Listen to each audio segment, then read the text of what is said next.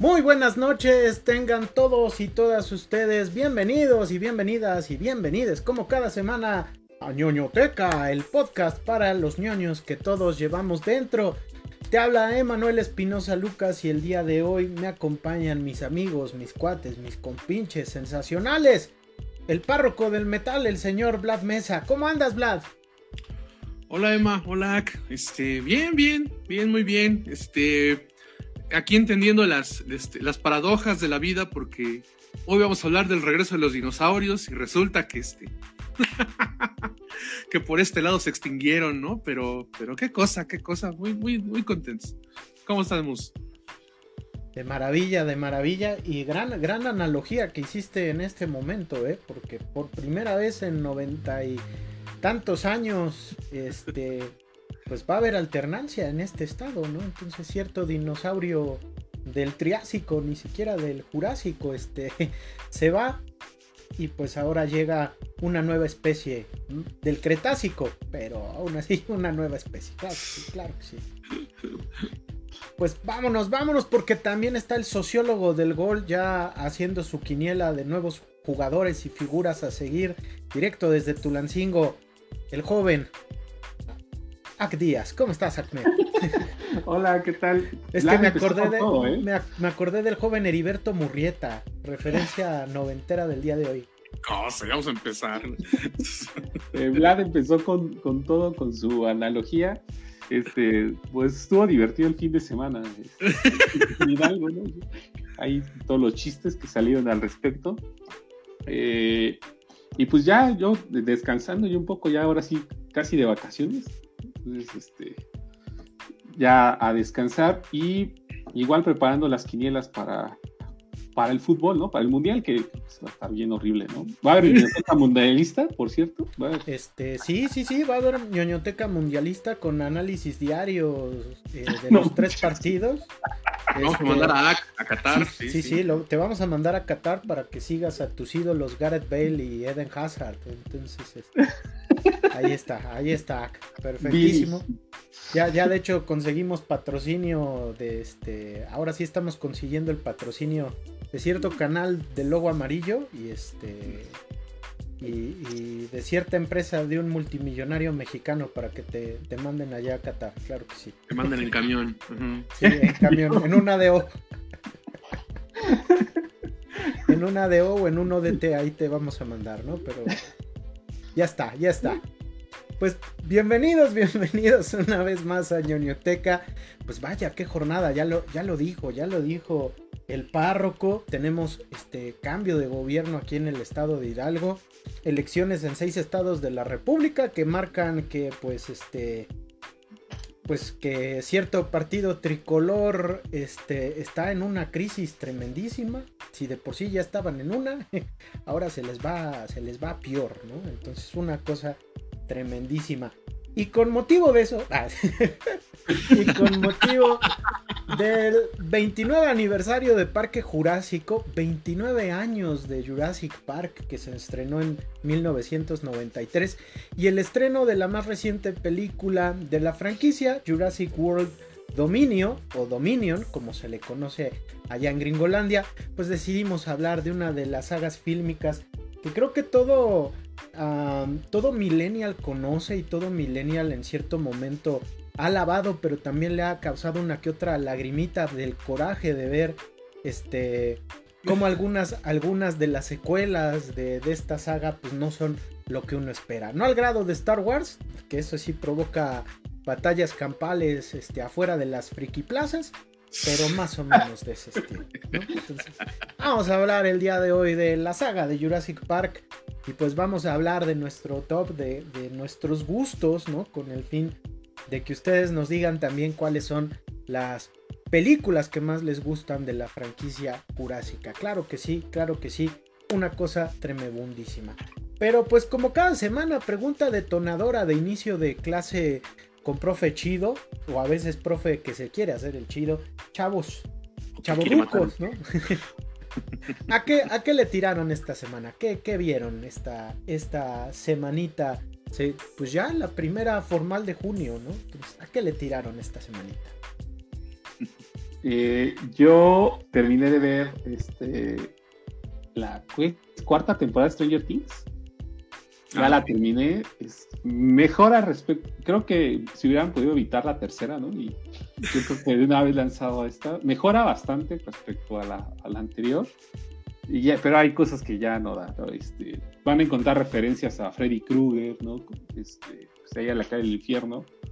Eh, y pues creo que ya sale la segunda parte en julio, ¿no? Me parece. Luego, luego. Entonces, eh, los capítulos sí están largos como de hora 20, hora, hora y media, entonces sí, sí, sí me tardé tiempo y era de, ay, no. ya en un momento dije, pero lo hice por la ñoñoteca, ¿no? Este, es una bala por el equipo. Sí, comprometidísimo, tremendo, tremendo. Y también estuve viendo Obi-Wan, es, ya es el tercer, el cuarto, ¿verdad? El cuarto. A mí sí me está gustando mucho. He leído que está cansando mucha controversia, pero hicimos un capítulo de, justamente diciendo que muchas de las cosas que tiene Star Wars es que son medio haters los fans, ¿no? Los fans de Nada les gusta, ¿no? O sea, nada les gusta por lo que estoy leyendo, ¿no? Eh, y también vi el primer episodio de Miss Marvel, como así, la de, la niña. Eh, pues agradable, ¿no? Al final un poco muy marveliano, pero me, me la pasé bien viéndolo. Eh, como que no tengo altas expectativas y a lo mejor por eso este, eh, me pasó. Y también, y de películas vi solamente Hatching. Es este, una película finlandesa. finlandesa que habla de una niña que encuentra un huevo y empieza a crecer hasta que sale algo. No la quiero niña, ¿La niña o el huevo? El huevo, el huevo, el huevo. Empieza a crecer así mucho. Eh, no quiero contar más porque pues, les daría como spoiler, pero véanla, es muy buena. Toca temas como muy interesantes de las, eh, de las familias muy estereotipadas, porque su mamá es una bloguera. Entonces, este, es como, ¿qué hay detrás de eso? O sea, muy turbio lo que, lo que hay ahí. Entonces, yo sí la recomiendo, la encuentran en plataforma, en internet. Ok, ok. Pregunta, pregunta para los que ya nos llamó la atención. Este, ¿Es de terror? ¿Es un drama? Es de terror. Es de ufa, ¿no? Es de terror y de hecho eh, hay una figura que, sale, que nace del huevo, y le hicieron los mismos artistas que hacen los dinosaurios de Parque Jurásico. Ah, mira, está, bien hecho. Este, sí, sí, véanla. A mí me gustó un buen. yo creo que está entre mis favoritos de lo que he visto del año. Genial, genial, genial. Tremendo, tremendo. Gran recomendación, yo iba a apagar mi micrófono por ya. Cámara, esto fue todo. Mira, ya está, ya está, me fui fuera de foco. Este, a ver, vamos a reiniciar la cámara. Este, no, pues la, voy a ver, la voy a ver. Si, este, eh, ¿La recomiendas a alguien que tenga el colesterol alto? No, no, que les dé asco las cosas, no, porque sí hay cosas de mucho asco. Ah, pero sí, sí, o sea, véala. Yo sí la recomiendo. Está vamos muy buena. Vamos a verla, qué, qué chulada. Párroco, ¿tú qué viste? Cuéntame. Híjole, este. Mira, yo como por ejemplo la semana pasada fue de muchas chambas, estuve un poco más relax, ¿no? Entonces, este, pues sí, me, me aplasté a ver, ¿no? Este, varias cosas. Entonces, eh, por ejemplo, te, terminé de ver ya este eh, We on the City, lo mismo, está buena, pero es muy lenta, es un drama policíaco, no es de acción. Entonces, si les gusta, véanla, ¿no? O sea, si les gustó The Wire, vean Way on the City. Terminen de ver Hacks, que es una comedia muy ligera, muy bonita, ¿no? En HBO Max también, ¿no? Este, muy rápido, acabó en un mes básicamente, ¿no? Porque le iban sacando cada semana un par de capítulos. Y también, ¿no? O sea, es para olvidar, para desconectarte del mundo y sentarte en una buena comedia, ¿no? Entonces, este, ahí está Hacks. Este, eh, y bueno, de, varias cosas que vio Ack también yo las estuve viendo, ¿no? Por ejemplo, este. Ah, bueno, también sigo viendo Barry, que sigue estando muy buena, ¿no? Pero bueno, este. También vi Miss Marvel, este. También lo vi el día de hoy, este. Y. Híjole, este. Sí, sí, cuando la vi dije, no, es, esta cosa la van a odiar, o sea, van a odiar esta serie, ¿no? O sea, el, el fan rancio ¿no? Este, tiene, es la panacea del fan rancio para odiar, ¿no? Para que te regodes en tu odio por, las, por la humanidad, ¿no? Básicamente, porque es este, para preadolescentes, es incluyente, es sobre una chava que adora, empieza con un discurso hablando por qué es tan chida Capitana Marvel, que es otro personaje que odian un montón. Entonces, la verdad es que sí es una serie que está hecha básicamente, bueno, no hecha, yo creo que no está hecha para eso, ¿no? Porque el personaje de Miss Marvel siempre ha sido incluyente, o sea, de, de origen desde los cómics, esta era la intención, ¿no? De hecho, me parece que salvo la manera en la cual tiene sus poderes, este, o sea, el origen de sus poderes, todo lo demás me parece que, de lo poco, de lo muy, muy poco que he leído, sí, sí está apegado más o menos, ¿no? Sí está bien apegado, pero el personaje es así, es así, ¿no? Es, es una niña este, musulmana de Jersey, ¿no? Que obtiene poderes, entonces, y, que precisamente admira mucho a la Capitana Marvel, ¿no? Entonces, este, obviamente, imagínense nada más cómo se van a llenar los foros, ¿no? Este, para, de, de gente diciendo que es la peor basura que ha hecho, este, que ha hecho Disney desde Obi-Wan, ¿no? Con dos semanas de diferencia. Sí, sí, sí. Vi, vi, precisamente, este, vi Obi-Wan, estoy viendo Obi-Wan. Yo, perdón, siempre digo lo mismo, pero yo no soy fan. Entonces no entiendo, no entiendo por qué la gente está tan enojada. Sí tiene huecos argumentales, ¿no? Como decir, güey, tienes que buscar la esperanza más importante, es fundamental, vete en tu obús, güey, ¿no? O sea, eso sí como que dije, güey, qué pedo, ¿no? Pues ese detalle sí, no, sí, sí me parece un huecote argumental, pero, este, pero la neta es que fuera de eso, la serie está, me, me, gusta, me está gustando. No me está encantando. Sí me gustó más, por ejemplo, The Book of Boba Fett, por ejemplo. The Book of Boba Fett. Sí me gustó más hasta ahorita. Pero, este, pero la verdad es que no entiendo por qué la gente la odia tanto. O sea, no, no sé si es una cuestión de canon, de personajes. No, no, no, no, no, insisto, al no ser fan, yo no me cabe en la cabeza porque este terminé de escuchar el, podcast de Batman este, desenterrado vean, escúchenlo en, Spotify. Después de escuchar la biblioteca, escuchen el podcast de Batman Desenterrado. De verdad está bueno, está original, es algo que tiene mucho que no tenía Batman, en, las historias de Batman en la actualidad desde los cómics, incluso en las películas. Es más original y curiosamente, lo que es más original está basado como que en una mezcolanza de varios elementos de la serie animada. Entonces, no fui tan fan del final, pero, este, pero hay por ahí un capítulo, el 8 me parece, que cuenta la historia de origen de un personaje que es una maravilla, una maravilla de verdad, ¿no? Yo lo recomiendo mucho. Comencé a ver The Voice, hablando de maravillas, ¿no? Es una cosa preciosa, preciosa The Voice, gloriosa. Yo ya, yo, ya no tengo dudas, ¿eh? Esto es mejor que el cómic. Y el cómic es bueno, el cómic es muy bueno porque, pero el cómic es una parodia, este, medio desmadrosa de los superhéroes. Y la serie es una sátira muy profunda. Y honestamente prefiero eso, ¿no? Entonces la serie sí me parece que ya podemos hablar de un producto que supera al original aquí con, la nueva este, temporada. ¿Consideras que The Voice es tan picante como Takis Fuego? Ni siquiera voy a contestar eso, pero bueno, ¿no? Ya entonces, este, eh, si no, luego nos quedamos aquí un montón de tiempo hablando, pero básicamente yo se la recomiendo mucho, ¿no? Este, va, mañana se hacer un nuevo episodio, el cuarto me parece que es. Entonces, este, no se la pierdan de verdad. Es una de las series de lo que va del año de Voice, ¿no?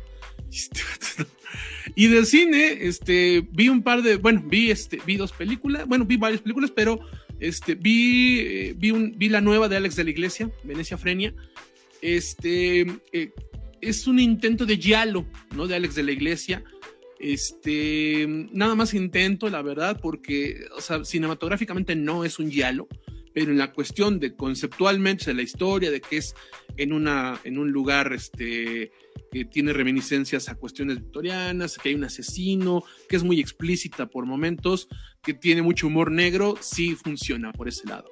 No es lo mejor de Alex de la Iglesia, este, pero, eh, pero vale la pena verse, vale la pena verse porque básicamente es una analogía tanto un poco de la xenofobia, pero también del poco respeto que muchos turistas tienen, ¿no? Hacia las, este, hacia, mm, hacia las tradiciones de ciertos lugares, ¿no? Entonces, como su nombre lo indica, sucede en Venecia, entonces también pues, la ambientación es muy bonita, muy chida, vale mucho la pena, vale mucho la pena verla, aunque reitero, no es lo mejor de Alex de la Iglesia. Vi una mexicana que se llama Muerte al Verano, ¿no? Que también, que es algo que está medio camino de Esto no es Berlín y de este, ay, ¿cómo se llama esta? Eh, ya no estoy aquí, eh, está entretenida, está bonita, es de unos adolescentes que forman una banda de death metal, ¿no? Este, en la realidad, pues cruda que vive este, Nuevo León, no estoy seguro si es Monterrey, pero bueno, en Nuevo León. Eh, No, no llega, sí, también, ¿no? Bueno, lo del agua no lo plantean todavía, no está tan reciente, pero, este, pero, pero sí de la inseguridad que, tratan de, de, enmascarar, ¿no? Básicamente. Y este, no es ni tan profunda en la crítica social como ya no estoy aquí, ni es tan profunda en el enfoque cultural como yo, como esto no es Berlín, pero se deja ver, ¿no? Es una película mexicana buena en Amazon Prime. Y luego, por recomendación de ustedes dos, vi este primero, este, The Unbearable Weight of Massive Talent, ¿no? Que es esta película, esta metapelícula de Nicolas Cage, ¿no? Que recomendó Emma.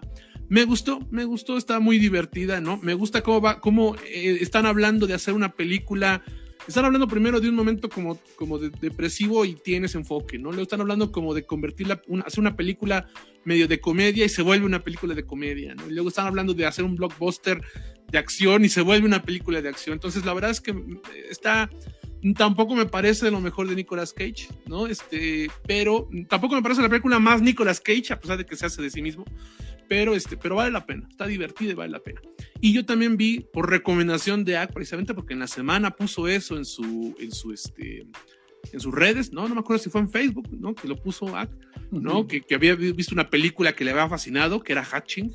Entonces, este, la busqué y qué cosa, ¿eh? Sí, sí, sí, sí. O sea, yo quería, qué bueno que primero pasó AC para, porque no quería yo hablar de ella para que hablara él pero sí, eh, a mí también me encantó la película, me encantó, de verdad, es una, es una cuestión, yo creo que es una como fantasía oscura, ¿no? Más bien, este, sí terror obviamente, pero dentro del subgénero de la fantasía oscura, este, y además este retrato, ¿no? De cómo, que, es muy, muy perturbadora la película, muy perturbadora, y este, y ciertamente, eh, ciertamente está, eh, o sea, lo más, o sea, esta cosa que está allí, sin entrar en detalles, ¿no? Es realmente como una representación de, una, de, una, de una mascarada social, ¿no? Que se vive allí. Entonces, no sabes qué está más torcido honestamente.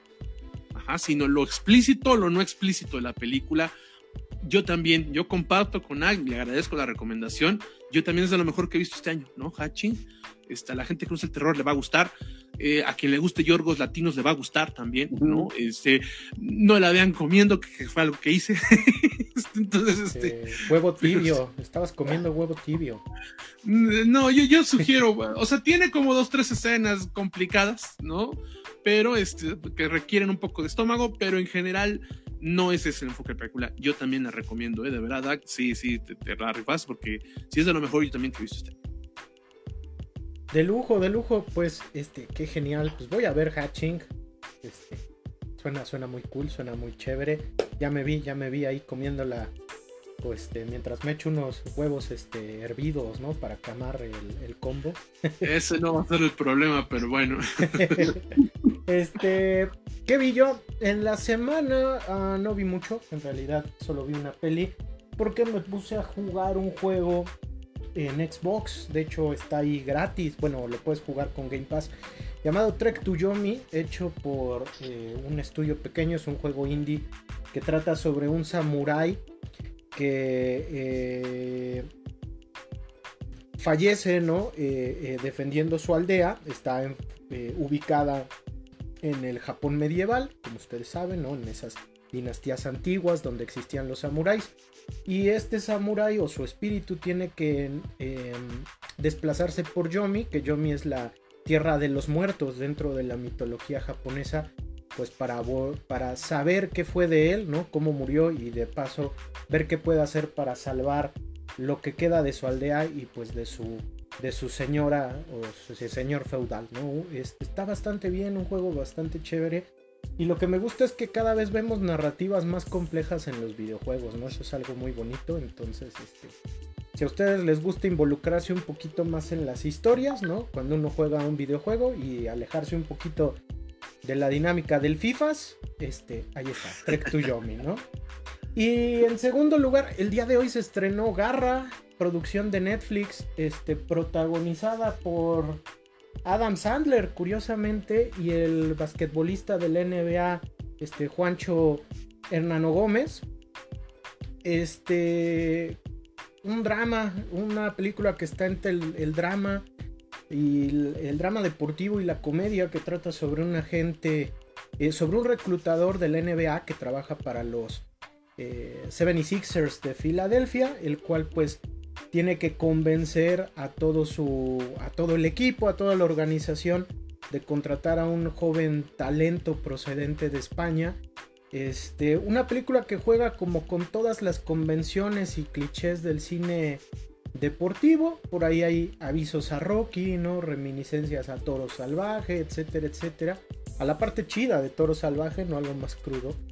Eh, parecería, parecería que una película de drama, ¿no? Eh, de drama deportivo protagonizada por Sandler, eh, obviamente terminaría siendo algo raro y que no funcionaría, sin embargo funciona y funciona bastante bien. No les puedo asegurar que sea la película más increíble del 2022, pero sí les puedo asegurar que esas dos horas que dura se la van a pasar bastante bien, ¿no? Este juega con muchos clichés, juega con muchos momentos de este subgénero del cine, pero lo hace bastante bien. Y también pues da cuenta de que cuando Adam Sandler se propone hacer cosas, este, más allá de las comedias facilonas y feas que le vemos en, los distintos canales, tanto de tele abierta como en el propio Netflix o en el cable, pues sí puede hacer cosas que valgan la pena, ¿no? Digo, ya lo hemos visto con películas como Embriagado de Amor o Diamantes en Bruto, ¿no? Entonces aquí, aquí se rifa, aquí se rifa, este... Y es curioso ver que de repente hay muchos cameos de gente del NBA, ¿no? De repente te encuentras a Dr. J, por ejemplo, a viejas estrellas de la NBA, te encuentras a, este a LeBron James llega a ser un cameo, también hay un cameo de Shaquille O'Neal, que de hecho Shaquille O'Neal sale en varias películas de Sandler, entonces la pasan bien, bastante, bastante chévere. Pues yo, yo, en general no veo películas de Adam Sandler como por regla, pero sí leí, sí leí que esta sí está dentro de lo, de lo, de lo decente que ve, o sea, dentro de las buenas, ¿no? O sea, que ya los mencionabas, ¿no? De Punch Drunk Love y este Hidden Gems, que, que son como que las consideran como que las que uno tendría que ver de Adam Sandler, y dicen que esta está en ese nivel, ¿eh? No sé, no sé si. Este, sí, no, de hecho e, es, curioso porque por lo regular en los papeles de sus comedias Sandler hace de de güey feo, ¿no? Que se liga a chavas bonitas, ¿no? A mujeres bonitas. Y aquí lo ves como un padre de familia, pasado de peso, gordo, que lidia con pagar las cuentas de su casa. Este. Y lo ves en un papel mucho más real, ¿no? Y mucho más acorde con su edad también, ¿no? Porque ya es un tipo cincuentón.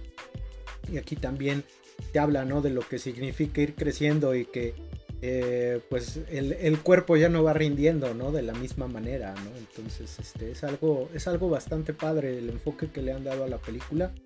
Este, creo que yo, yo considero que su actuación más memorable es Diamantes en Bruto.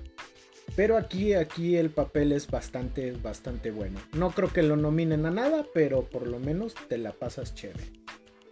Mira, mira, interesante, Pues ahí está, ahí está. Luego de hablar de Adam Sandler, pues bueno, la cosa va así.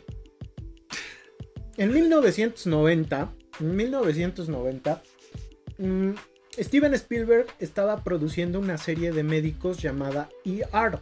Aquí en México se llama ER Sala de Urgencias. En esa serie llegó a salir George Clooney. Digo, para los que la llegamos a ver en los 90, es así como un hito. ¿Qué? Grey's Anatomy, ni qué ocho cuartos, es ER, ¿no? Este. Y en esa serie trabajaba como escritor y guionista eh, Michael Crichton, que Michael Crichton es algo así como ah, uno de los literatos pop más conocidos en la Unión Americana. Es algo así como el, Stephen King de la ciencia ficción, por así decirlo. Y Crichton... Eh, palabras, pero bueno. Sí, sí, no, tiene buenos libros, ¿eh? Este, aunque claro, la trayectoria de del señor King es súper vasta. De hecho, es curioso, ¿no? Este, hay gente que pide que a Stephen King se le dé un reconocimiento más grande como escritor, ¿no? Al grado de que le piden premios eh, que, por ejemplo, a Haruki Murakami no le han concedido, ¿no? Entonces está Más que Bob Dylan sí se lo merece, por ejemplo. podría ser, podría ser. Estaría buena esa discusión en algún momento. Pero bueno, ¿cómo, está la cosa? Crichton le comenta a Steven Spielberg que está planeando su próximo libro, el cual trata sobre un parque temático eh, algo así como un Six Flags, pero en el cual la atracción principal son dinosaurios. Rápidamente este, Spielberg le dice, ah, pues sí estaría chido, ¿no? Hacer, hacer algo con tu proyecto. Y entonces este, este proyecto deriva en Parque Jurásico. Eh, una vez que, que, Crichton tiene un boceto o una especie de guion general de lo que va a ser su nuevo libro, decide vender los derechos de la obra en cerca de 1.5 millones de dólares más un porcentaje en taquilla si es que el proyecto eh, fluye de buena manera. Y obviamente varias productoras este, empiezan a competir por ver quién va a ser la ganona de este proyecto. Warner Bros. le entra al quite con Tim Burton. Eh, este, si mal no recuerdo, Fox le entra con. con. Con este. Le entra con Richard Donner, ¿no? Por ejemplo, el director de Superman 1 y de Superman 2. Este. James Cameron le entra con Fox, ¿no? Con Vicente Fox. y al final, este Universal Pictures le entra con Stephen Spielberg, ¿no? Y de hecho, Spielberg, dado el, el trabajo junto que tenía con Crichton, pues lo convence de entrarle, de entrarle al proyecto y termina consiguiendo los derechos para hacer Parque Jurásico. Malditos influyentismos. Sí, no manches, ¿no? Pero se habla de que el proyecto estuvo a punto de ser de James Cameron. Jimbo casi se lo lleva. Y de hecho la visión de Jimbo iba a ser algo muy similar a Aliens. Entonces, este, iba a ser más un filme de acción muy visceral, muy, este, muy tremendo, ¿no? Al final se lo dan a Steven Spielberg porque propone una visión más familiar.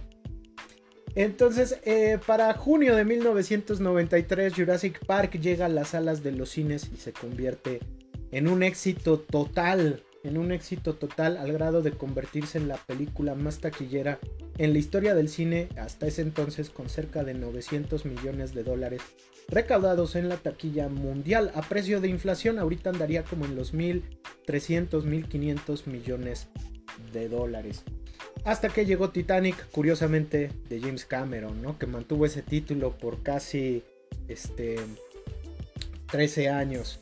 Pues bueno, a manera de homenaje y con el estreno de la más reciente cinta de esta franquicia que, que ha derivado en cinco secuelas, numerosos cómics, líneas de juguetes, ropa, este, zapatos, ¿no? Incluso yo creo que por ahí Abona de tener su, su propio perfume, no sé. El día de hoy dedicamos, dedicamos eh, la emisión de ñoñoteca, episodio 20. Ah, claro que sí, Parque Jurásico, Mundo Jurásico, la saga jurásica que todos queremos. Pregunta del día, muchachos, ¿se acuerdan cuando ustedes vieron por primera vez Jurassic Park? Y pues mientras les enseño mi figura de Blue, mira qué chula está. Su pita de Blue. Este, hijo, yo sí me acuerdo, sí me acuerdo, sí me acuerdo haberle ido a ver al cine. Este, y me acuerdo que me gustó, me acuerdo que me gustó, ¿no? Este, yo era, pues todavía era niño, ¿no? Estaba por entrar a la adolescencia. Este, y me parece, y justo lo que tú comentas, ¿no? O sea, era una película, pues, de, un ambiente más familiar. Y obviamente para entonces, pues era un avance este, de, cinematográfico en efectos especiales muy grande, ¿no? Eh, ¿Qué tendría? ¿Cuánto tendría que? ¿Un año que pasó Terminator 2 probablemente? ¿Dos? Y este, ajá, Terminator 2, que era otra que se hablaba de un avance fenomenal de los, de los efectos especiales y luego llega esta. Entonces, precisamente me acuerdo eh, de, la cercanía de ambas películas porque se hablaba de una nueva era, ¿no? Del cine, ¿no? El, el enfoque digital y cómo se le graba ese perrealismo que, bueno, pues obviamente 30 años después ya podemos verle, este ya podemos verle los hilos, casi, casi, ¿no? este, este, ya podemos verle los detalles, ¿no? Al, CGI, pero que en su momento, pues eran, este, eran algo impresionante para, para el cine. Entonces, yo me acuerdo haberlo visto, me acuerdo que me gustó. No me acuerdo que hubiera yo salido así súper fascinado, porque bueno, yo, mucha gente, muchísima, muchísima gente, cuando es este niño, cuando es niña, le encantan los dinosaurios, ¿no? Y a mí también, a mí también. Entonces, este, pero, pero, pero digamos que, insisto, ¿no? Yo tenía 12 años, entonces ya como que eso poquito a poco lo iba perdiendo, ¿no? Justo ahorita le comentaba a Emma esa expresión que yo me acuerdo que, este, que, que cuando sale la película y que sale toda esta línea de juguetes y todo, a esa edad todavía, a mí todavía me traían los Reyes, ¿no? Este, muy labregón, pero todavía me traían los Reyes. Y, este, y pedí ese dinosaurio, pero me dijeron los Reyes, este, no. Entonces, este, fue como que esas cosas con las que te quedas, ¿no? Que te marcan la niñez y la vida, casi, casi. En ese entonces algo se rompió en poco, ¿no? Pero este, pero este, pero básicamente sí me acuerdo que fue una experiencia chida, ¿no? De haber conocido esa película. En ese entonces yo no era cinéfilo amador, no sabía quién era Steven Spielberg, no me interesaba, francamente, ¿no? Ya siendo cinéfilo amador, este, pues empieza a ver también ciertas cosas, ciertos detalles, pero en general, en general, yo recuerdo con cariño haber visto esa película en el cine como algo, algo chido, ¿no? Como alguna buena experiencia de esas películas que te impresionan. No sé, tú,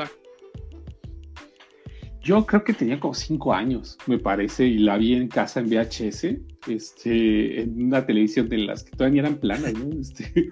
Y no todavía en Exactamente, entonces yo eh, hablaba con Carla justamente de esto, o sea, yo sí pensaba que existían los dinosaurios, ¿no? O sea, después de eso, así, salía al jardín este, con una pala y me la pasaba los días, según yo, buscando tenía como cuatro o cinco años buscando huesos en el jardín. Pobres plantas. Oh, qué este, bueno que no los encontraste hoy en día. Sería muy traumático encontrar huesos en tu jardín. Sí, sí, sí, sí. sí. Entonces, eh, yo creo que sí fue una de las películas que marcó, ¿no? Incluso eso de meterme incluso a la ciencia, llamémosle así, por ese lado, ¿no? Este, y creo que es algo que de las cosas chidas que tuvo al ser dirigida por Spielberg, que sigue siendo eso. O sea, a mí me tocó ver con sobrina que un momento cuando salió, ella le tocó Jurassic World. Entonces me tocó que pedía dinosaurios, libros, se memorizara nombres de dinosaurios, ¿no? Y estuviera platicando cosas así. Es como cuando yo era chavito. Entonces yo creo que eso, esa parte sí se sigue reproduciendo y es una parte chida, ¿no? Eh, en mi caso creo que yo le guardo demasiado cariño a Jurassic Park. La realidad es que, este, si mi memoria fílmica no me deja fallar, no, no me falla, creo que es la primera película a la que fui al cine, ¿no? Este, recuerdo que fuimos eh, muchos primos. Eh, la casa de mis padres, ¿no? Se llenó de primos por parte de mi mamá, parte, primos por parte de mi papá y la fuimos a ver a Plaza 2000, que era antes el cine de Pachuca, era uno de los cines así como, como de moda, más conocidos en los 90. Y fuimos, y yo me acuerdo que eh, este cine todavía no era estos multicomplejos que están dentro de los centros comerciales, sino que era una placita chiquita, tenía el cine y era un cine como muy... Ah, de esos que te, que te ponen en películas gringas, ¿no? Que tiene su dueño y a sus empleados y que el cine es este pues básicamente parece ser una empresa más o menos familiar, ¿no? Por así decirlo. Y, me acuerdo muy bien que, todo estaba lleno de parafernalia de Jurassic Park. O sea, tenían las estas figuritas de cartón con las puertas del parque, palmeritas. A la hora de entrar, recuerdo que te daban un periódico. Te daban un periódico. Periódicas. Ajá. Eh, que traía información de la, del parque. De hecho, no era, no era ni información de cómo se hizo la película, sino más bien de cómo era el parque, ¿no? Entonces, ese tipo de props que hoy en día son carísimos, ¿no? Que hoy en día encontrarlos o quien tenga uno, pues tiene un tesoro, ¿no? Para la historia de la cultura pop. Eh, eh, este era, algo maravilloso. Y yo recuerdo que cuando la vi, pues quedé completamente fascinado, pero también eh, con un miedo tremendo, ¿no? La escena donde sale por primera vez el T-Rex, tú la ves y, es aterradora, ¿no? Es divertidísima, pero sumamente aterradora. Entonces, creo que a partir de ahí, al igual que Act también, Jurassic Park fue algo que me ayudó a definir mi gusto por la ciencia. En algún momento pensé en estudiar paleontología, ¿no? E irme al norte del país para cumplir ese sueño. Y este. Y ve ahora, ¿no? Estoy hablando de dinosaurios con mis amigos. Este, y celebrando a Parque Jurásico. Toda una cosa bastante chida, ¿no? Y pues con eso queremos hablar, ¿no? De, de, cada una de estas pelis. Para ver un poquito, ¿no? Qué tan buenas son, lo que significan para nosotros. Y pues todo ese legado mágico que tienen estas películas, ¿no? Yo me atrevería a decir que para los millennials Jurassic Park es algo así como nuestro Star Wars, ¿no? Como nuestro Star Wars en chiquito, ¿no? Entonces, pues, ¿qué les parece si iniciamos con la primera, muchachos? Parque Jurásico 1993, basada parcialmente en el libro Parque Jurásico de Michael Crichton. De hecho, el libro sale unos cuantos meses después que la película y es completamente diferente. es muy, muy, muy diferente. La historia sigue, la historia sigue a un millonario excéntrico pero buena onda, interpretado por la leyenda cinematográfica Richard Attenborough, que decide hacer un parque cuya principal atracción son dinosaurios, los cuales ha podido conseguir a través de la extracción de su sangre y de porciones de la cadena de ADN de estos seres prehistóricos. Eh, los cuales son completadas con el ADN de algunas especies de reptiles y anfibios. Con el fin de tener una primera visita, con el fin, con objeto de checar que el parque esté a todo dar, que se diviertan los nenes y que también puedan ver los precios por medio de un abogado chupa sangre, llevan un grupo de, expertos eh, comandados por un paleontólogo, el doctor Alan Grant, una paleobotánica, la doctora Ellie Sattler, el abogado chupasangre Donald Gennaro, el matemático experto en la teoría del caos Ian Malcolm y los nietos del propio dueño del parque, Lexi Tim, que Lex es especialista o fan de las computadoras, mientras que Tim um, no sé qué le gusta al niño, vomitar en los árboles, yo creo. Y pues con eso se arma una aventura de proporciones, de proporciones jurásicas, cuando la llegada de un huracán y la traición de un empleado del parque provocan que estos escapen poco a poco de su confinamiento, llevándonos a una aventura que tardó 65 millones de años en realizarse. ¿Qué les parece la primera Jurassic Park, muchachos? ¿Quién quiere empezar? Cuénteme, cuénteme. Fíjate que a mí, bueno, ya, yo, ya comentaba más o menos, ¿no? De que me había gustado, que en su momento fue algo importante, eh, este, o sea, que fue significativo verla en el cine, impresionante en el cine, y porque cinematográficamente sí representa como una nueva era, ¿no? Insisto, junto a Terminator 2, una nueva era en, en lo que era el enfoque técnico de los efectos especiales. Eh, ya obviamente después, pues uno, para bien o para mal, como lo quieras ver, se vuelve cinéfilo mamador, ¿no? Entonces cuando la vuelves a ver, ya le puedes ver pues ciertos detalles, ¿no? Eh, yo ya precisamente en, este, en esta etapa, ¿no? Cinéfilo mamadora, este, yo no soy fan de Steven Spielberg, a mí no, no, en general son pocas, muy pocas las películas de Steven Spielberg que me gustan, ¿no? Este, pero yo creo que sí podría considerar que una de las que me gusta es esta, ajá no me parece, ya a la distancia, sí me parece que tuvo un impacto tanto en lo cinematográfico, por esta cuestión de los efectos que ya mencioné, como en la cultura de masas, tuvo un impacto mucho mayor que el valor artístico cinematográfico como tal, ¿no? Este, ciertamente es una película que la ves a distancia y pues sí termina siendo la clásica historia familiar cursilona de, este, de Steven Spielberg, ¿no? Básicamente, con esa misma, de esa misma manera puedes describir el 80% de sus películas, ¿no?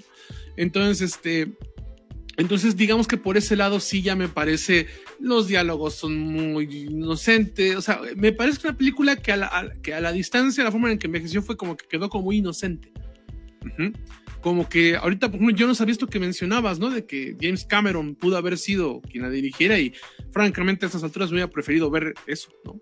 hubiera preferido ver eso con James Cameron que lo que quedó con Steven Spielberg, ¿no? Pero es una película que más por esta cuestión de nostalgia, que más por esta cuestión de que marca muchas generaciones, a esta generación, como dices, es por lo que uno lo ve como con cierto cariño y que si te la encuentras en la televisión igual y la vuelves a ver, ¿no? Pero no, no estoy seguro que alguien pueda decir, esta es mi película, eh, mi película favorita de todos los tiempos, por ejemplo. Difícilmente veo a alguien diciendo así eso, de que sea la número uno. ¿no? De, este parque jurásico. No sé, por ejemplo, o bueno, a lo mejor ahorita me dice, no, la mía sí, ¿no? ¿no? Pero este, pero este, pero sí ciertamente creo que es más una acción de nostalgia que, que, lo que realmente tiene como valor artístico, insisto, ¿no? Ya hablamos que técnico sí, si marca, si marca este, una moda, una tendencia geek, pero realmente la película pues no, no, no, no la siento tan, profunda. ¿no? Te das cuenta que se vuelve un poco predecible, eh, la mitad de los actores son malos, ¿no? Los niños son malos actores, hay que decirlo, ¿no? Yo creo que, y la señal de que, pues desgraciadamente ya no tuvieron una carrera después de ellos, si no me equivoco, ¿no? Este, los niños. Eh, el niño sale en Bohemian Rhapsody, es el bajista de Queen. Ah, sí, es él. Sí, ah. sí, es él. Bueno, pues no, para mí no es una buena referencia porque a mí este, muy mal. No, tampoco es algo que, que sea tan fan, ¿no? Bueno, que sea fan, de hecho. Pero este, ahí está el dato, el dato curioso. El dato, el dato geek del día, ¿no? Pero bueno, mira, interesante, ¿no? Entonces, este, en fin, a lo que voy es que sí creo que no, no es como que este, como que, como que el momento, o sea, no es como que, queda como unas películas más populares, ¿no? Y, este, de, de Spielberg, pero ni siquiera creo que dentro de esas películas, de, si tú armas un top de Spielberg, tampoco estoy seguro que sea entre las tres primeras, por ejemplo. No, sé tú, Ak, ¿cómo la, cómo la viste? El micro, el micro, se quedó mudo de, la espectacularidad del Parque Jurásico. Eh, yo sí la tengo como de mi top, como en el primer lugar. Este, yo creo. ¿Tú no lo hiciste, habla? ¿En qué lugar la tienes? Yo, dentro de la saga, eh, y esto puede ser polémico, pero yo la tengo en el lugar 2. Yo la tengo en el 1. En el. Eh, yo creo que no ha envejecido tan mal. O sea, sí, sí hay cosas que los efectos especiales le han pasado a los años, pero sigue siendo interesante porque yo creo que sigue teniendo una buena historia, o sea, dentro de estos clichés en los que queda, este, al final sí se construye y tiene como un ritmo en cuanto a las escenas de acción, hay un porqué, ¿no? Entonces, toda esa teoría del caos, ¿no? Este, eh, cosa que posteriormente se va olvidando, ¿no? Entonces, yo creo que esta es la que está mejor afianzada, llamamos las bases. Hay una parte donde ponen así de cómo se hace el, el mosquito, ¿no? Toda esa parte que cuando era niño a mí me gustaba mucho, de aquí sacamos la sangre, ¿no? Eh, y toda esa parte como que construyen más o mejor un universo y a partir de ahí se va construyendo eh, la historia y vemos como, eh, toda esa parte de los dinosaurios, ¿no? Y, qué es lo que le da el estatus de ciencia ficción, realmente. sí, sí, sí, Este, este, sustento científico, ¿no? Yo creo que por eso la sigo poniendo en el, en el primer lugar y, y se hace una forma muy amena de llegar llevar a los, la ciencia a los niños, ¿no? que era algo que, como Vlad menciona, ¿no? que incluso creo que es un fenómeno más de eh, por fuera que dentro de la propia, del propio cine, ¿no? O sea, este, eh, todo lo que el, el, mercado que abrió, yo creo que tiene que ver con eso. Entonces, yo sí la sigo poniendo dentro del primer lugar, en el primer lugar está en mi top. No sé, en el tuyo, Eva. Fíjate, perdón, antes de, de que pase Emma, justamente esto que mencionas, que mencionas, Zach, de este, de, de, de, cómo, de lo que puede generar en los niños. Acá lo comenta también Gustavo, ¿no? Godínez que anda por aquí en el chat, ¿no? Saludos, Gustavo. Este dice: Yo tengo la hipótesis de que los niños que se clavan en los dinosaurios siempre terminan siendo nerds. Yo creo que sí. Para muchos es el primer paso al mundo geek. Y, el que, y el que interesarse por los dinosaurios te obliga a fijarte en los detalles, memorizar los nombres, ubicar en el tiempo, clasificar. En otras palabras, te hace estructurar el pensamiento.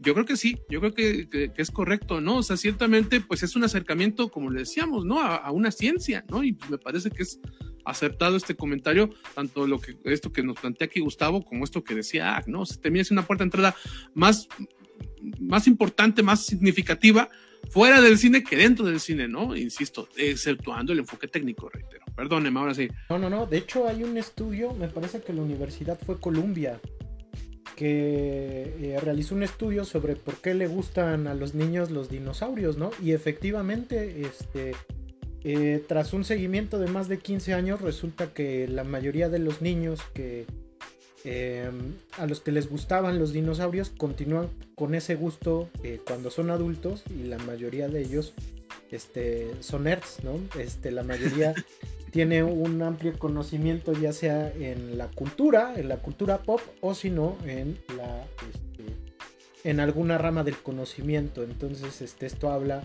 de que es un primer paso para acercarte al pensamiento crítico, ¿no? ¿Quién lo diría? ¿Quién lo diría? Entonces, este, déjenme buscar el paper y se los paso. Claro que sí. Pues yo la tengo en el 1, yo la tengo en el 1, sin duda alguna. Concuerdo mucho con lo que, con lo que ambos dicen. Es una película eh, con un guion correcto, un guion adecuado, personajes planos porque al final de cuentas pues quien se lleva el show pues son es Rex y compañía, ¿no? Mira, aquí está mi T-Rex de la película original de 1993. Ahora ya son de plástico. Obviamente los de antes igual, pero mira, este simula tener como la pielecita, entonces está está súper cool este T-Rex, mira, está cuerudo, está correosa. T-Rex está correosa. Está correosa. Todavía da batallas como la Rexy de Jurassic World Dominion, ¿no? Entonces aquí está mi Rexy. Este, yo la tengo en el 1, ¿no? Porque si bien es una, es una película donde hay diálogos facilones, te digo, los personajes son planos, creo que tiene el suficiente buen ritmo como para mantenerse estable incluso a 30 años de distancia, ¿no? Eh, igualmente digo, si ustedes han leído la novela, la novela eh, Michael Crichton se la pasa escribiendo gran parte de la novela, ¿no? Sobre la teoría del caos, que la teoría del caos pues es eh, una subrama de la matemática mucho más, mucho muy compleja para los que estamos lejos de, la física o de la matemática más compleja. Entonces, este, eh, leerlo eso en un libro que se supondría es de aventuras resulta muy complejo. Y aquí en la película Steven Spielberg baja ese balón de una manera sumamente comprendible, ¿no? De una manera eh, muy comprensible y muy amena, ¿no? Y creo que también eso es algo que no todos los cineastas o no todos los guionistas pueden hacer, ¿no? Este, muchas veces eh, lo hemos visto con Tenet, ¿no? Con este Christopher Nolan, que el argumento científico este, termina por volverse a, momentos eh, absurdo, no porque lo sea, sino porque está mal explicado, ¿no? No está explicado de una manera tan, tan amena para el público en general. Y aquí no, aquí está bastante bien explicado a través pues de los comentarios de Ian Malcolm y a través pues de estas caricaturitas que van saliendo, ¿no? Cuando apenas están visitando el, centro donde eclosionan los, los huevos de los dinosaurios. Este sigue teniendo. ¿Qué pasó? Qué feo sonó eso. Sí, ¿verdad? Sí sonó feo. Eso sonó, no me revientes los cojones. sigue siendo una, una película muy efectiva, ¿no? Creo que incluso a pesar de que ya empezamos a verle los, los hilos, así como ya empezamos en su momento la gente de los 40 empezó a ver el stop motion en King Kong, este, creo que maneja una unas secuencias de efectos visuales que combinan el CGI con los animatronics que incluso son más impresionantes que muchas películas actuales, ¿no? Este, no sé, yo veo Shang-Chi y la leyenda de los 10 anillos. Este, y la pantalla, ¿eh? Ay, no. Pues ya se había olvidado. Y, este, la pantalla verde se nota leguas, ¿no? Incluso este se ve, se ve increíblemente mal, ¿no? Y, dices, ¿cómo es posible que esto esté nominado un Oscar? Cuando ves Jurassic Park, que va a cumplir 30 años, y todavía la secuencia donde sale el brachiosaurio por primera vez es maravillosa, ¿no?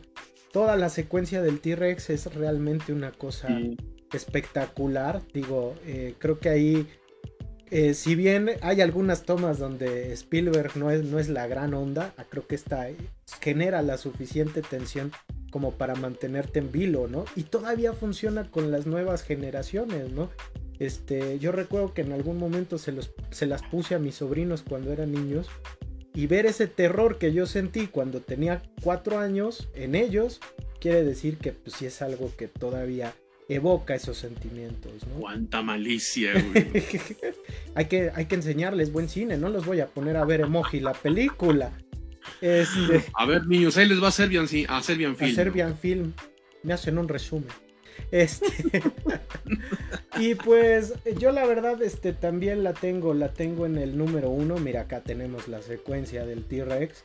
Yo también la tengo en el número uno. Creo que vale mucho la pena. Sigue siendo una película que impresiona, ¿no? A pesar de que pues ya, ya, ya pasaron algunos ayeres sobre ella. No sé si sea la mejor película de Steven Spielberg. Yo creo que es la lista de Schindler. Pero este habrá, eh, eh, yo conozco gente este, que sí me dice que Jurassic Park fue eh, la película que les cambió su vida, ¿no?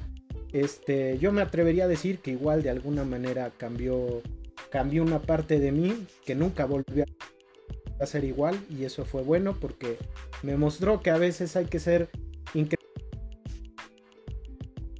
increíblemente raro para que te gusten este tipo, este tipo de cosas, ¿no? Y pues definitivamente, ¿no? Eh, creo que es una película que también hizo que la gente mirara a, las ciencias, ¿no? Algo que no siempre ocurre, al grado en que pues hoy el, interés por la paleontología es, se ha mantenido, ¿no? En estos 30 años e incluso pues este, nos puso a discutir todavía más y ayudó a que la gente platicara más sobre temas como genética, sobre la evolución y pues en la actualidad pues con los este en el 93 se hablaba todavía de que los dinosaurios eran reptiles y entonces aquí manejan el argumento del paleontólogo Jack Horner de que no, probablemente son este aves y en la actualidad pues los indicios nos dicen que probablemente eran pavos gigantes de dos metros, gallinas de dos metros, este súper poderosas, ¿no? Entonces creo que eso es lo que hace de Jurassic Park algo, algo bonito. Yo la tengo en el número uno. ¿Les parece si vamos con la número, con la siguiente en el orden cronológico, muchachos? Sí, claro. Nada más por aquí, anda por aquí Ricardo Gaitán. Saludos, Ricardo. No, saludos. Saludos, saludos.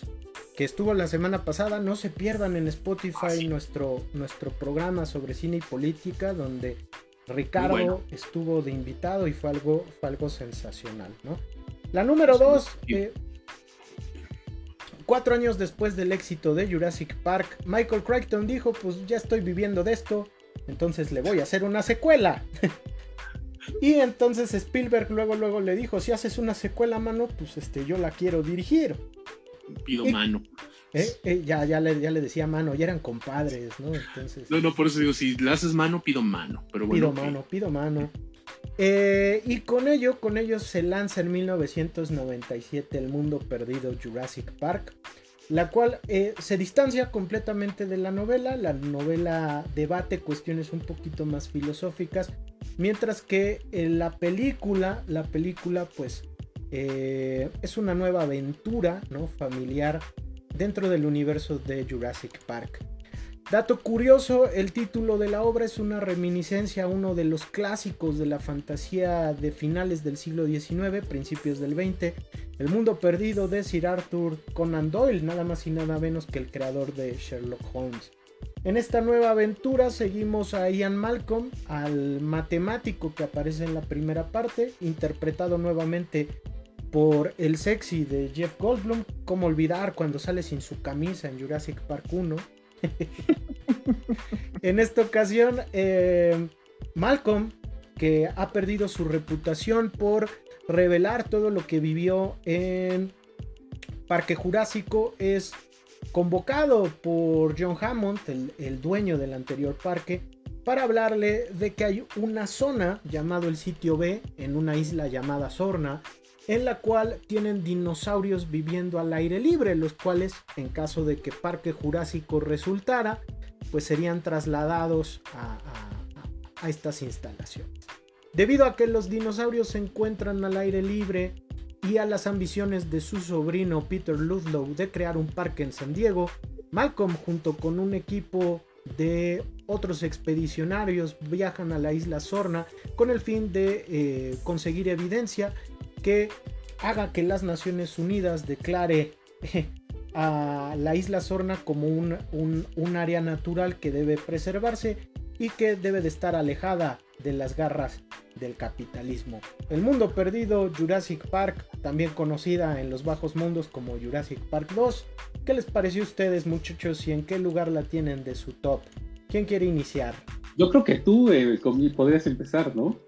Ok, me late, me late. Este, yo la tengo, fíjate que yo la tengo en el lugar 4. La tengo en el lugar 4, la había puesto originalmente en el 3. Ah. Este, la cambié, la cambié. Este, la, metí en el, en el 3. De hecho, tenemos la lista más dispar de las que hemos hecho, ¿no? sí, este, por eso mejor sí, cronológicamente. Sí, sí, sí, porque realmente aquí, aquí somos muy dispares. Para mí es la tercera. Acá mis muchachos este, salieron con un número más bajo. Digo, yo la tengo en cuarta.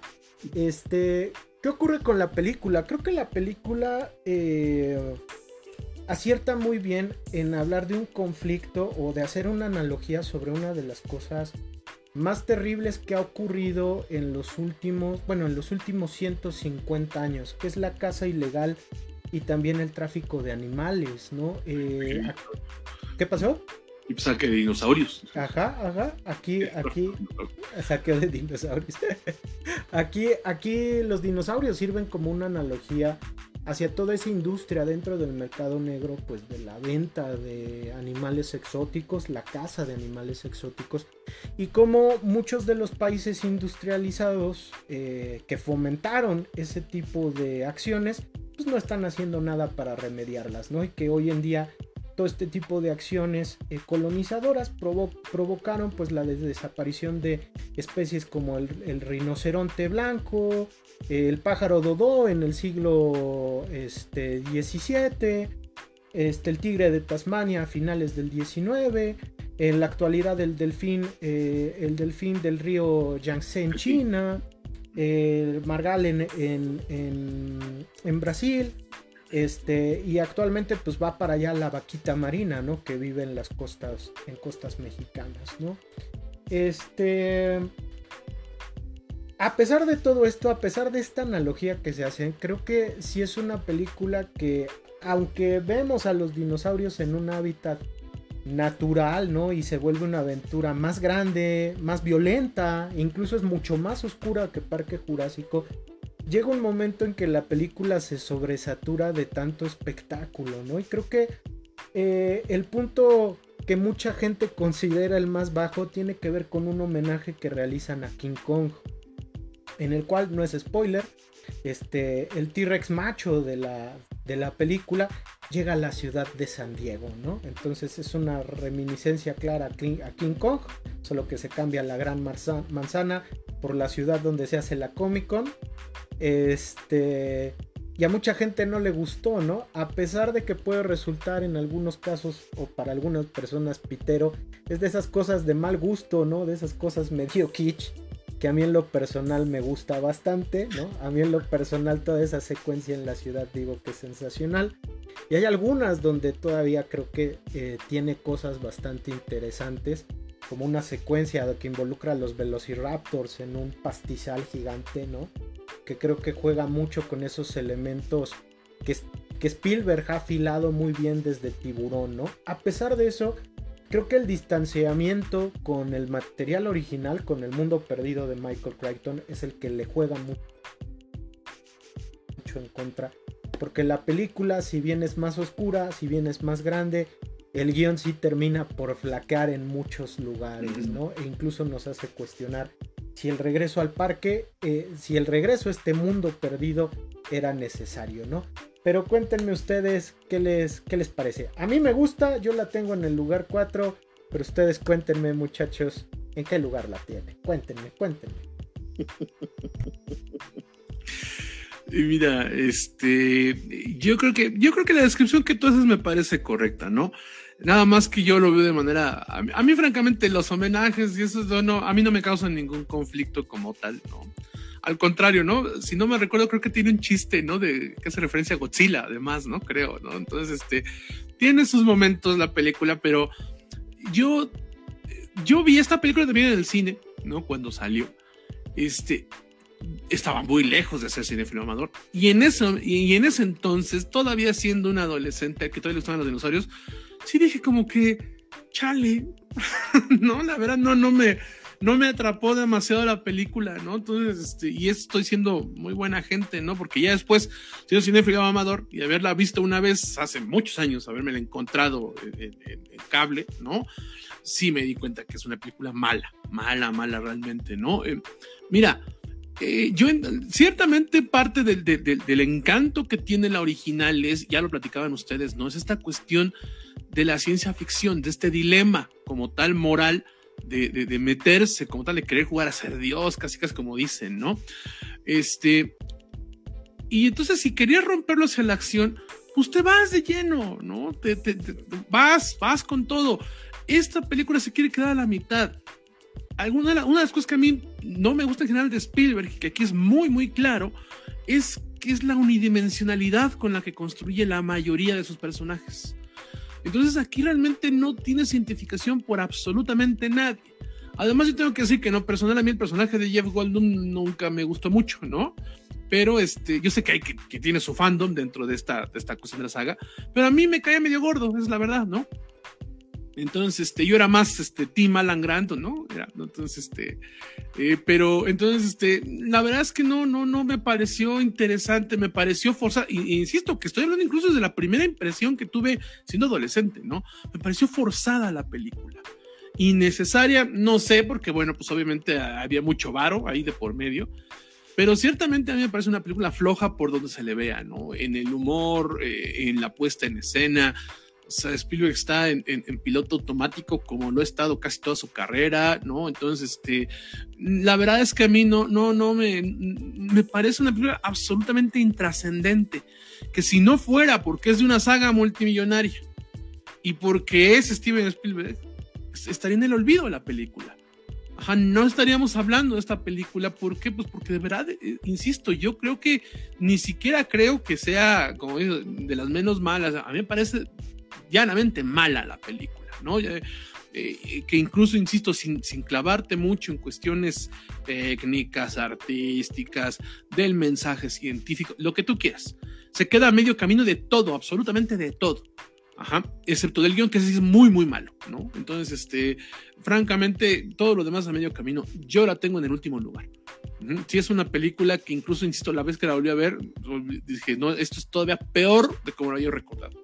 Con la primera, ya lo comentaba, no es que envejeciera mal, sino como que hoy en día se ve como inocente la película. Que dices, bueno, pues es para niños, pues tampoco pasa nada, ¿no?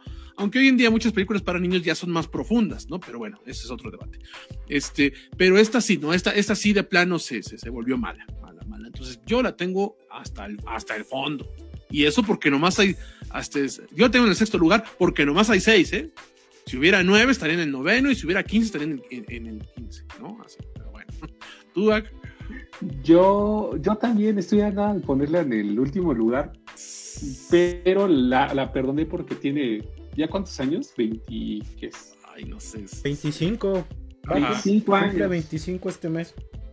Entonces la perdoné porque eh, para mí hay otra que no se le puede perdonar, este, que tiene un chingo de presupuesto, es, hagan esas cosas. Entonces por eso la puse en, en quinto lugar.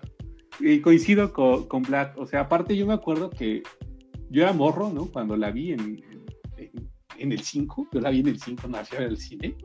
Y me acuerdo que, y se los juro, me dormía justo cuando empezaba a llegar a la ciudad. O sea, para mí era otra película, ¿no? Entonces, después me la encontraba y, eran como dos películas, ¿no? O sea, una lo que sucede en, en, la isla y el otro lo que sucede en la ciudad. Ya hasta después me di cuenta que era la misma película, ¿no? Por eso entonces te decía, pensé como que está como cortada, ¿no? Sí, tienes razón, ¿eh? Yo no lo había pensado así, pero tienes razón, ¿eh? Porque la primera parte hasta eso es interesante y tiene esta cuestión de la crítica a la casa furtiva que dice Manuel, ¿no? Después, pero perdón. Sí, sí, sí, de hecho parece que ahí el editor le falló gachísimo, ¿eh? Sí, y otra cosa que eran como los chistes, ¿no? Yo que, me acuerdo que había chistes que ya no decían, ¿y eso qué, no? o sea, yo era morrito y yo decía, ¿y eso qué? entonces, ya, desde ese momento, desde entonces no me gustaba.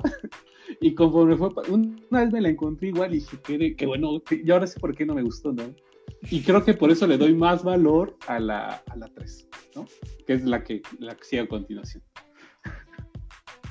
Miren, ahí está el mundo perdido. Fíjate que a, mí hay una secuencia que todavía me da miedo. Este, en la cual eh, los, los T-Rex, porque aquí salen dos T-Rex, no uno, este, se comen un tipo partiéndolo a la mitad. No sé este, todavía me da miedo, sobre todo porque me dijeron, o, sea, cuando vi un detrás de cámara, resulta que se basaron en los cocodrilos, porque los cocodrilos, como parte de su ritual de apareamiento, cazan a una, a una presa y la parten en dos, ¿no? Y dije, ah, esto sí estaba medio gacho. Pero aparte, a ver, tú desmiénteme, ¿el T-Rex era macho en esa película? Aquí ya hay un T-Rex macho y una hembra. Porque en Parque Jurásico te dicen que todas son, son, son hembras. Porque hashtag amor heterosexual, güey, ¿no? no es inclusiva, no es inclusiva el mundo perdido. Pues vámonos con la, vámonos con la tercera parte.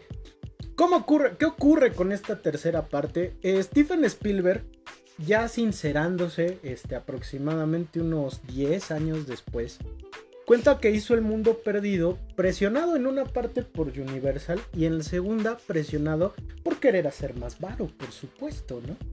Entonces, ya extenuado de haber hecho El Mundo Perdido, Universal le propone hacer una tercera parte, pero como Michael Crichton ya había muerto, este, él dijo, no, ya no, ya no mancho. pero desde Jurassic Park 1, eh, un joven director llamado Joe Johnston, que eh, de hecho dirigió algunos episodios de ER, le dijo a Steven Spielberg, aprovechando otro compadrazgo, le dijo, oye, este, cuando hagan una nueva secuela de Jurassic Park, avísame, avísame y yo la hago con mucho gusto, muchísimo gusto. Para esto Joe Johnston había hecho una película llamada Cielo de Octubre, este, que es bastante bonita la película y se había hecho de cierta fama. Y entonces, eh, para el mundo perdido, Joe Johnston estuvo así, así de dirigirla. Pero eh, Spielberg le dijo, no, la voy a dirigir yo porque pues tengo mucho interés y quiero mucho dinero, ¿no? Entonces, este, no lo dejó. Pero para la tercera parte ya le dijo, ¿sabes qué? Este, ¿cómo ves si tú la diriges? Porque yo la mera neta voy a hacer 2000, este, voy a hacer inteligencia artificial, ¿no? La voy a hacer con mi amiguísimo Stanley Kubrick.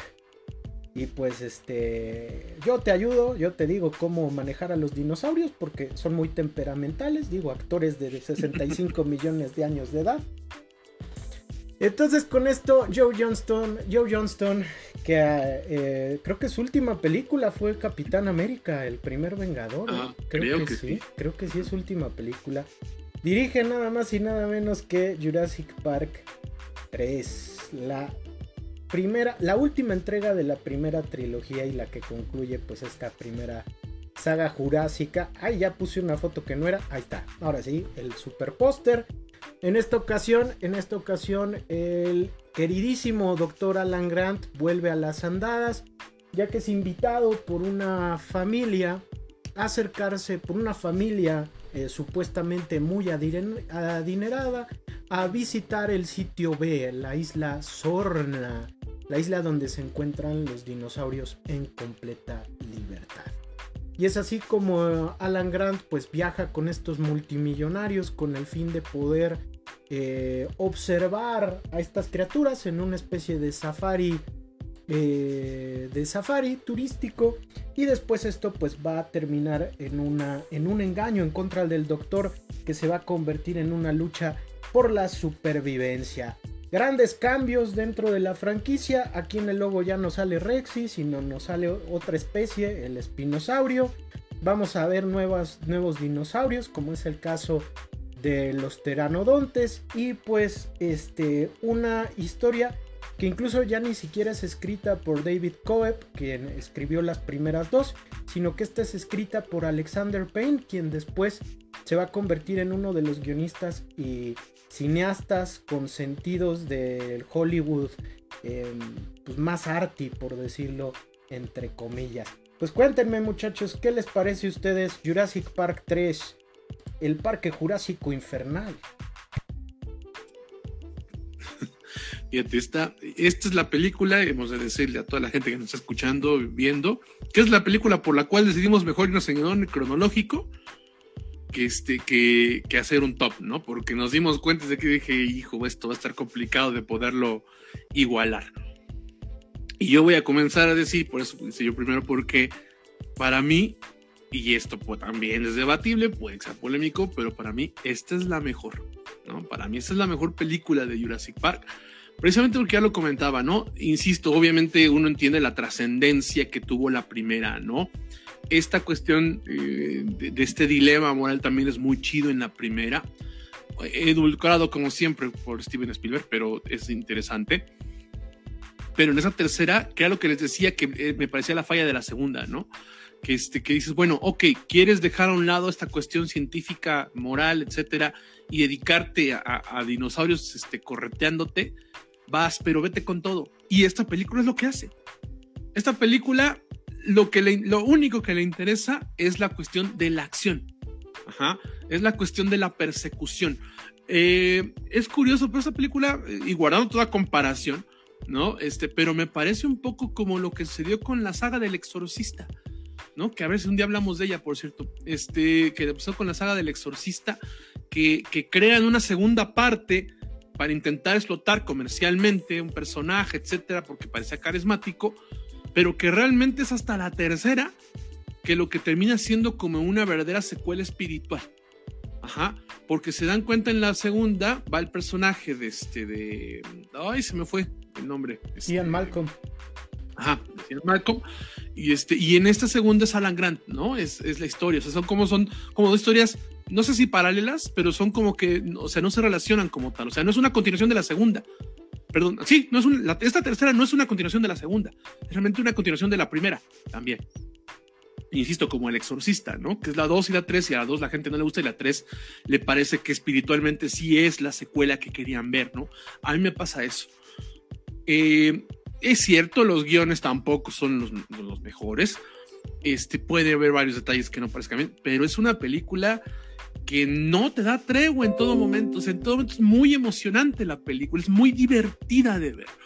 Y yo insisto, a lo mejor es porque yo no le tengo tanto cariño a esta saga. o sea, no es que me fascine, no es que diga, sea súper fan de, de, la saga de, este, de Jurassic Park, de World pero a lo mejor, pero simplemente por eso es que yo digo que es la que más me ha entretenido. Y a fin de cuentas, si yo veo que esta saga para mí representa una saga divertida, dominguera, la que más me divirtió y la que más, más, chido estuvo, la que me emocionó por momentos, fue esta tercera. No para, y además porque me gusta más el personaje de Alan Grant. Y porque además es homónimo de un escritor de cómics muy chido.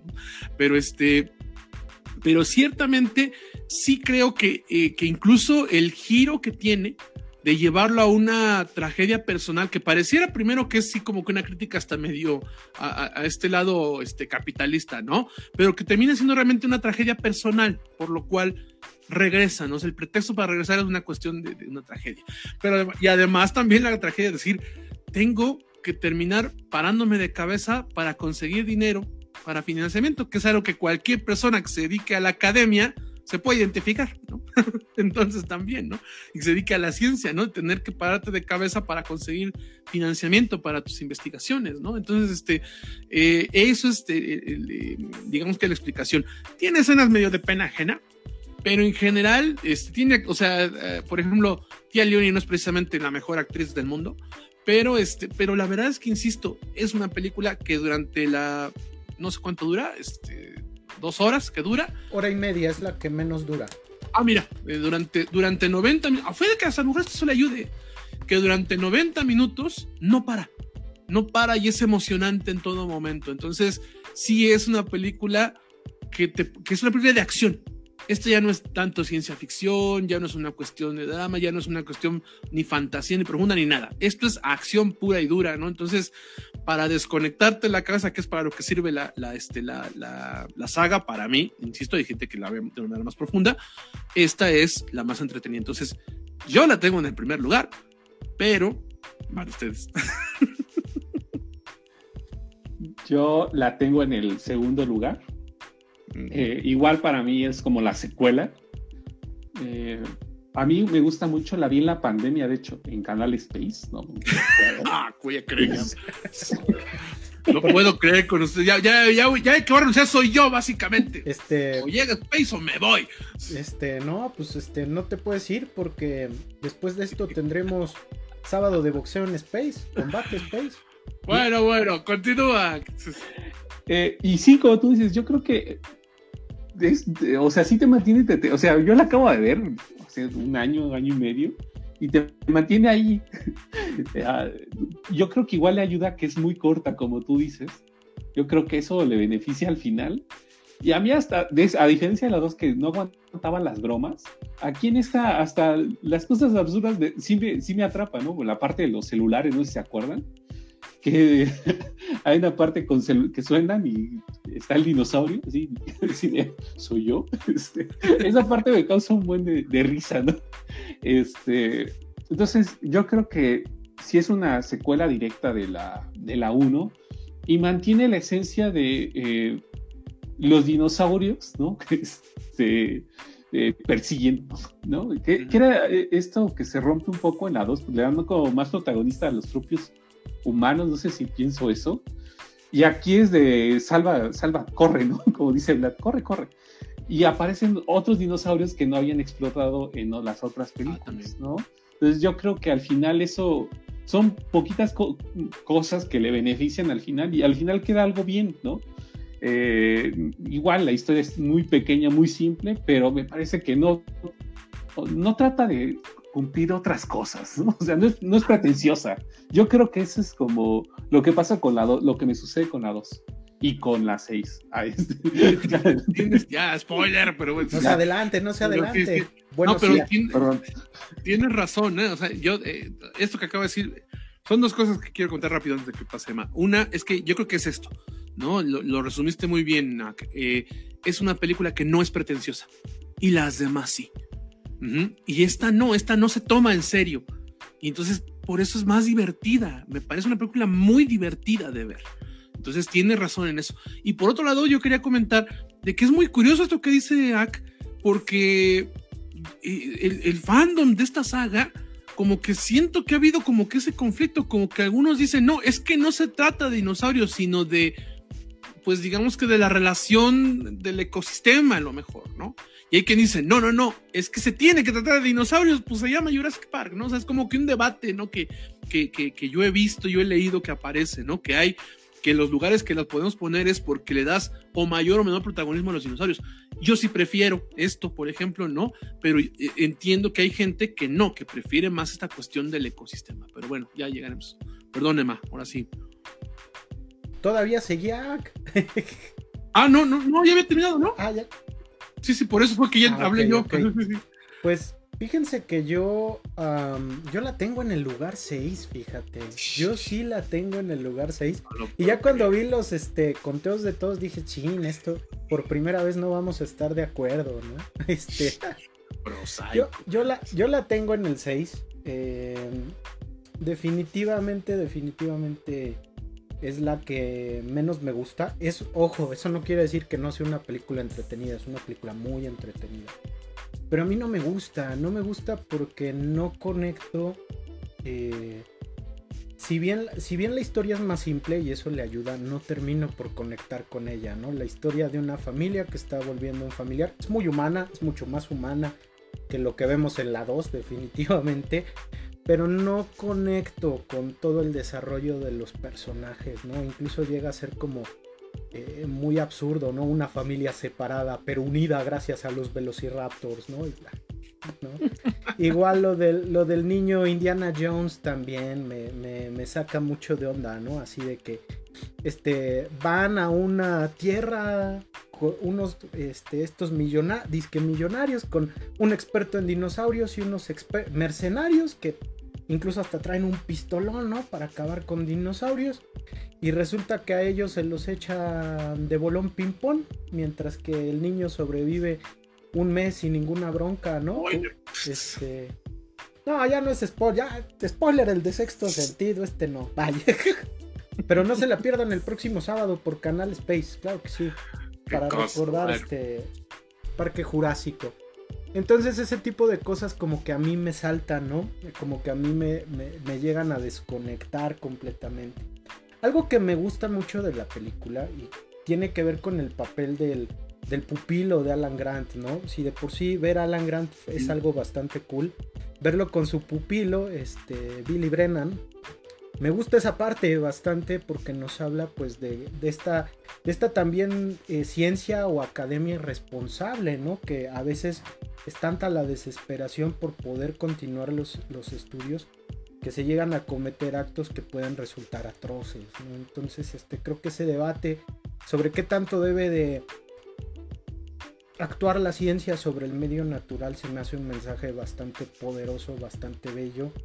Eh, y que hoy en día creo que es un mensaje que a 21 años de distancia creo que todavía está muy vigente, ¿no? Sobre todo por, por todo el daño que le hemos hecho al planeta. A pesar de ello, les digo, no conecto tanto con la película, este, también hay que decirlo, ¿no? Es una película muy polémica en el ámbito científico porque nos habla, este, eh, eh, decía que el, que el que el espinosaurio era el, depredador terrestre más grande que ha pisado la Tierra y que incluso en un tiro, ¿no? Sí, sí podría ganarle un T-Rex, ¿no? Este... Y curiosa, curiosamente esto en la comunidad científica hizo una serie de debates tremendamente acalorados, ¿no? Al grado en que hoy en día, pues apenas creo que me parece en 2019 se resolvió el debate, ¿no? Este, ya los paleontólogos concluyeron que los huesos de un espinosaurio no son lo suficientemente densos como para mostrar que fuese un cazador increíblemente bueno en tierra, es decir, que no se pudiera agarrar a chingadazos de buena manera, sino que más bien lo suyo era, eran las aguas, mientras que con el T-Rex su densidad ósea es mucho más pedazada, lo cual indica que probablemente si era bueno para los cocolazos, mientras que sus manitas chiquitas servían para hacer el baile del apareamiento, como el que hace Earl Sinclair en Dinosaurios, ¿no? Entonces movían las manitas para atraer a las hembras, ¿no? Una cosa espectacular.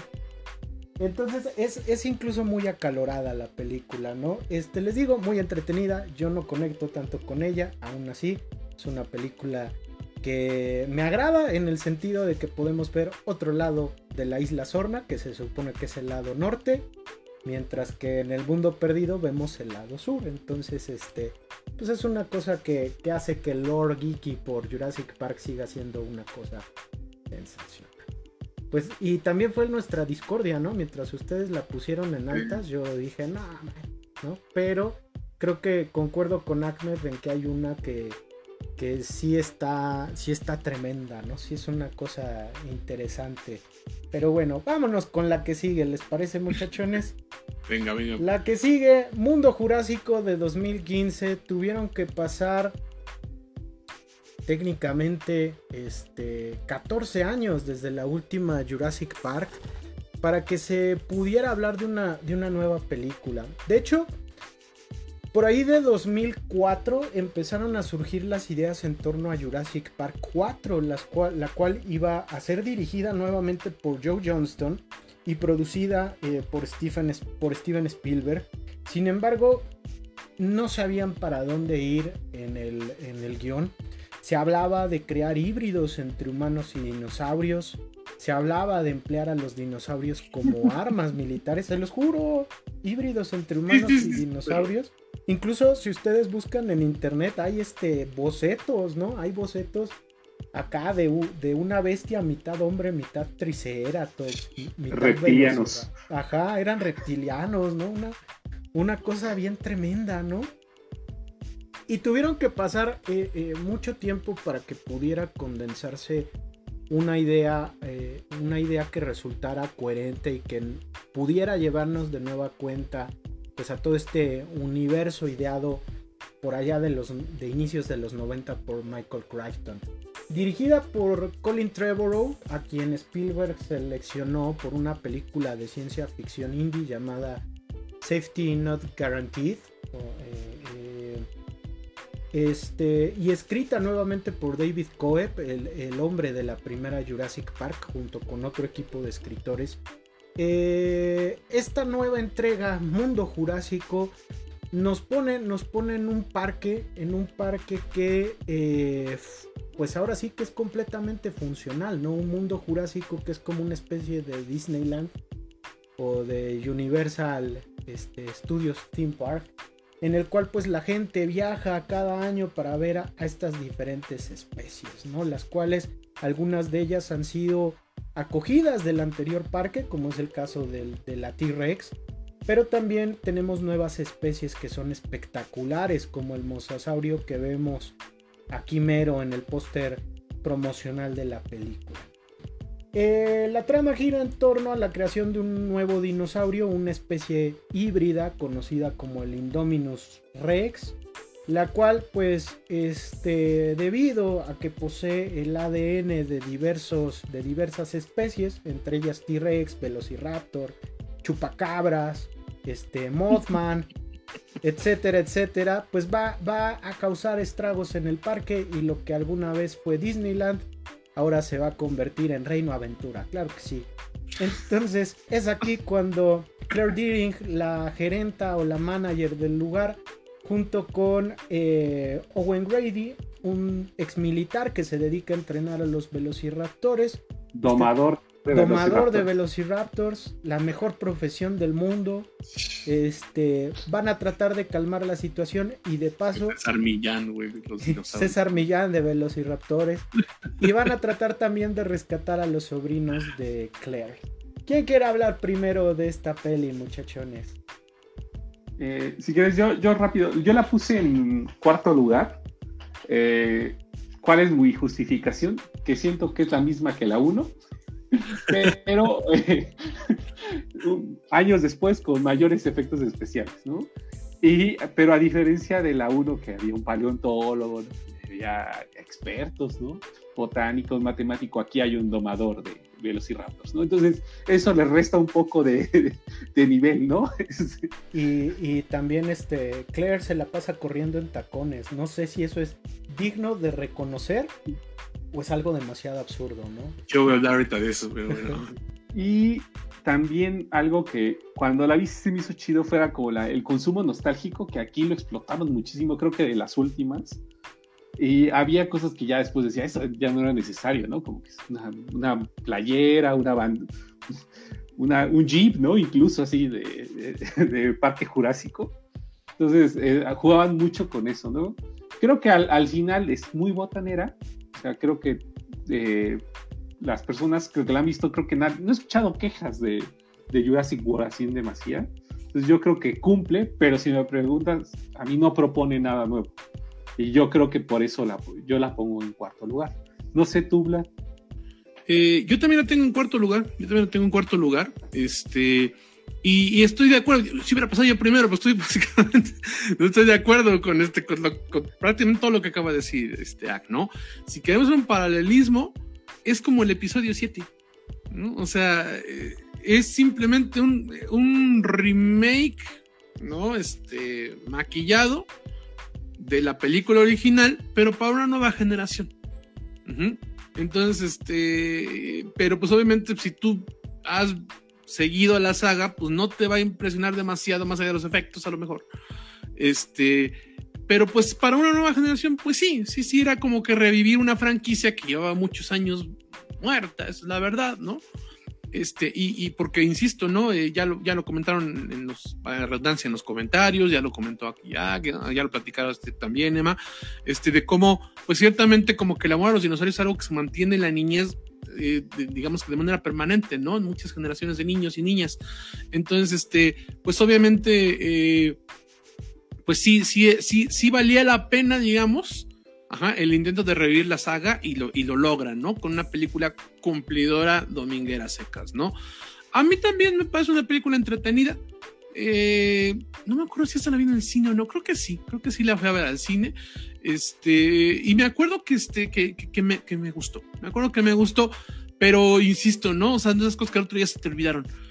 Yo sí le veo eh, algunos detalles que, es muy curioso que a la, poca distancia que tiene, que envejecido mal, es una película medio misógina, ¿no? Tiene un mensaje un poco misógino, porque básicamente eh, el personaje de, ay, se me fue el nombre de la, de, este, de Bryce Dallas. De Bryce Dallas Howard, gran directora, por cierto. Sí, sí, sí, gran actriz y gran directora, aunque aquí eh, no dirige y no es precisamente de sus mejores papeles de como actriz, ¿no? Pero este, bueno, no me acuerdo el nombre, no me acuerdo el nombre del personaje, pero bueno, el personaje de Bryce Dallas. Claire, Claire, gracias, ¿no? Este, el desarrollo que tienes a partir de la, de la culpa profesional, básicamente.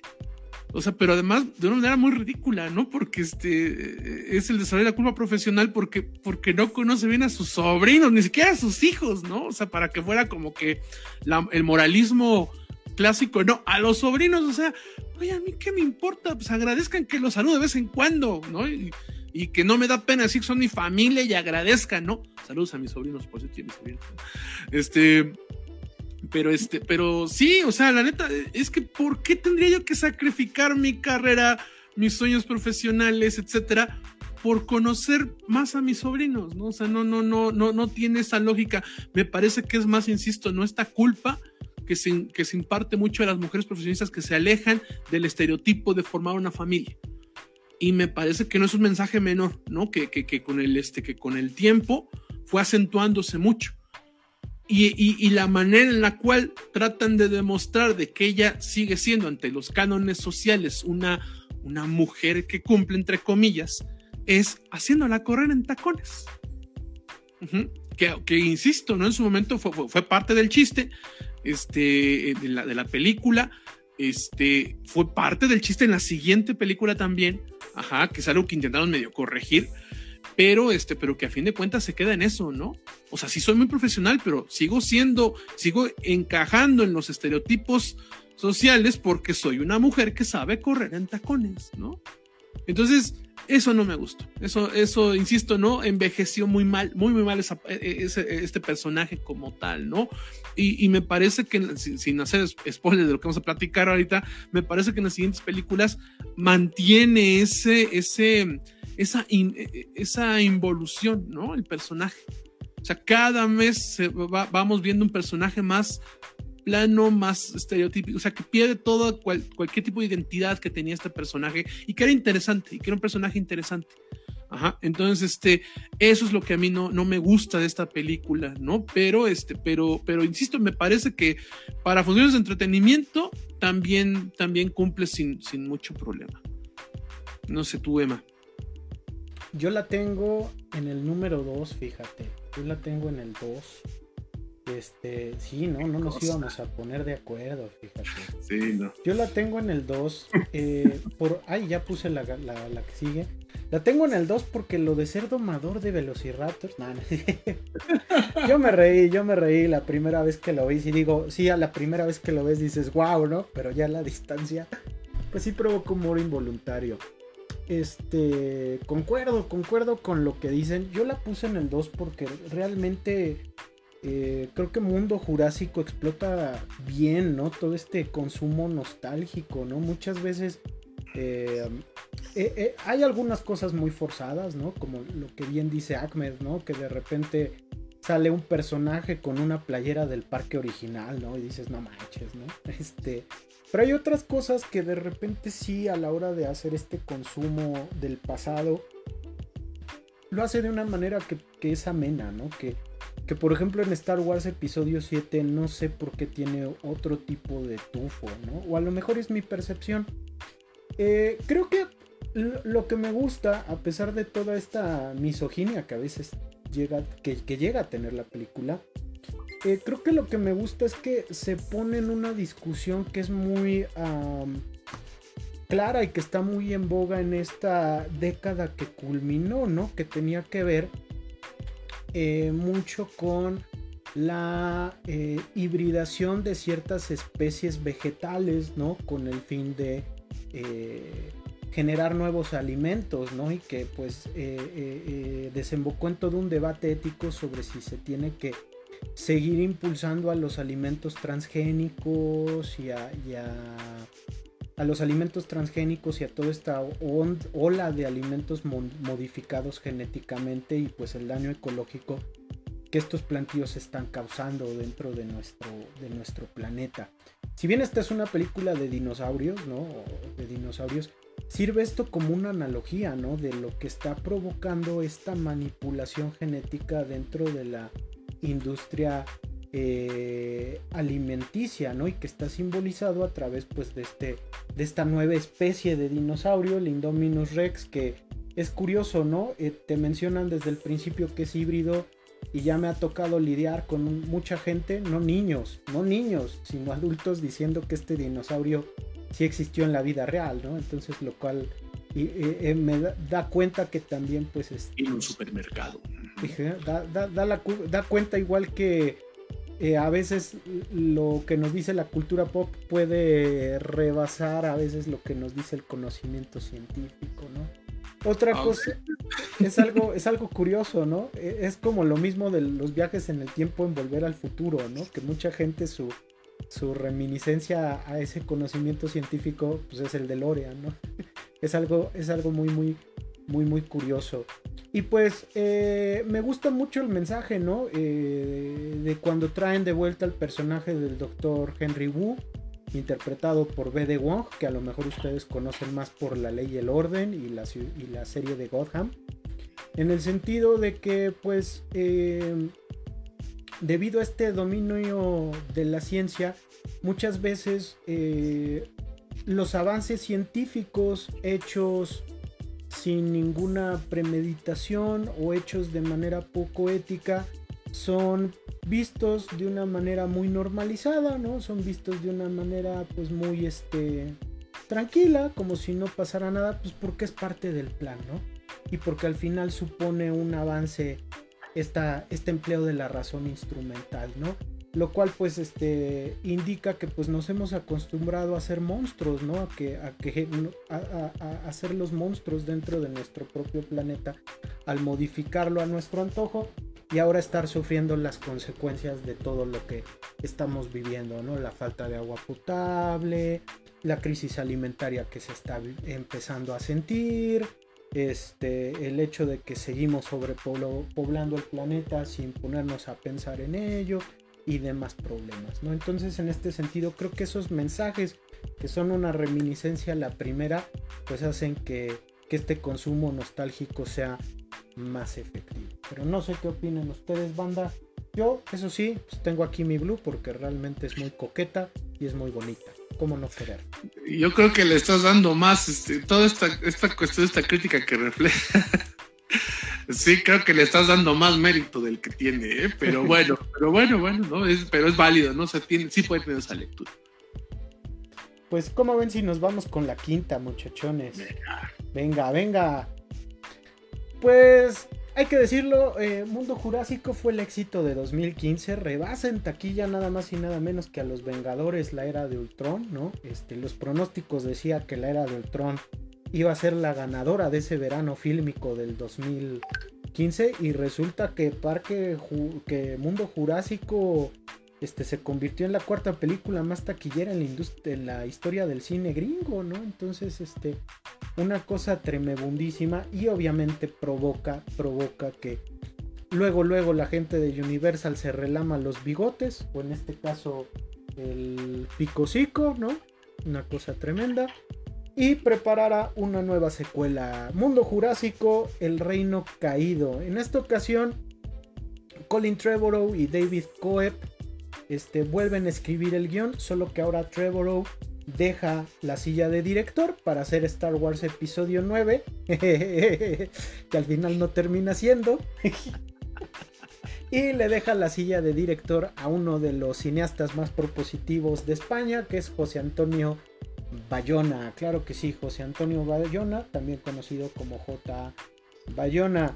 Mundo Jurásico, el reino caído, nos pone, nos pone de nueva cuenta en, eh, como testigos de las aventuras de Owen y Claire. O, eh, Claire ya convertida en una ambientalista y en una mujer que defiende los derechos de los dinosaurios, ¿no? Después de la tragedia de Mundo Jurásico y que ante la erupción del volcán que se encuentra en la isla nublar y la eh, muerte de varias de las especies de los dinosaurios que eh, se encuentran habitando en la isla, se reúne con Owen Grady y un equipo eh, de la compañía de Ingen y de Masrani para tratar de rescatar estos dinosaurios y pues este meterlos en un complejo eh, curiosamente ubicado en San Diego, ¿no? El lugar donde se supone ocurre lo del mundo perdido. Y esto va a dar lugar pues a una serie de, aventuras eh, en las cuales pues también nos vamos a encontrar con una nueva especie de dinosaurio híbrido, el fabuloso Indoraptor, que es este que es negro y muy tremendo, como un Lamborghini. Pero cuéntenme ustedes qué les pareció el mundo caído de José Antonio Bayona. Ahora yo primero para que no me lo gane, ah, comento. Órale, órale. Bueno, antes, antes que nada, por acá hay anda Dulce Hernández, ¿no? Saludos, ya soy nuestra diseñadora, gracias. Dice, dice, es una en esa película hay una de las muertes más innecesarias del cine. sí, pero, ah, sí, pero curiosamente a la gente le, le, le, encanta ese momento, ¿eh? Le encanta entre comillas, ¿no? No sé si estamos hablando de la misma, pero creo que sí, ¿no? Pero ciertamente se quedó con una manera muy icónica, ¿no? Pero ciertamente es interesante esto de ver que a lo mejor es sí, ¿no? Probablemente sí. Este, bueno, supongo que estamos hablando de lo mismo, ¿eh? De la, de la misma muerte, pero bueno, este... Si es esa muerte, eh, si es esa muerte que pienso que es, que tiene que ver con un horizonte así bien bonito, nublado. Sí, sí, un puente, ajá, sí. Este... Yo recuerdo que yo estaba así viéndola y de repente empecé a escuchar Toda la sala estaba llorando. No les miento, toda la sala estaba llorando. nos dice Dulce, yo sentí horrible, jajaja. No, sí, sí, es que insisto, o sea, sí, sí puede pasar innecesaria, a lo mejor si lo quieres ver, para la trama no tiene como mucho significado, pero es, esa debe ser la escena más icónica de esa película, ¿no? Yo creo que es lo, lo que la gente se queda con esta película, ¿no? Y bueno, dicho esto precisamente de que esto es icónico y que ciertamente eh, tiene eso, eh, esa es la intención de esa muerte como tal, ¿no? Este, sí es cierto que, ah, voy a decirlo de esta manera, primero que nada, yo la tengo en el lugar número 3, esta película. De esta nueva saga, esta es a mí la que me gusta, ¿no? Y, pero también tengo que ser muy honesto, o sea, la película sigue siendo palomitera, sigue teniendo un montón de huecos argumentales. No tiene casi sentido el por qué regresan. O sea, neta, güey, mejor váyanse al Congreso con el otro vato a ver qué onda. ¿no? Oye, va a explotar un volcán. Eso no es spoiler porque está apareciendo en los avances. ¿Cómo? va a explotar un volcán. ¿Qué sí, sí. ah, mira, ¿cómo se llama? El este. No, no te oyes, pero ¿cómo se llama ese? Es la mosasaurio, mira nomás. Ah, mira.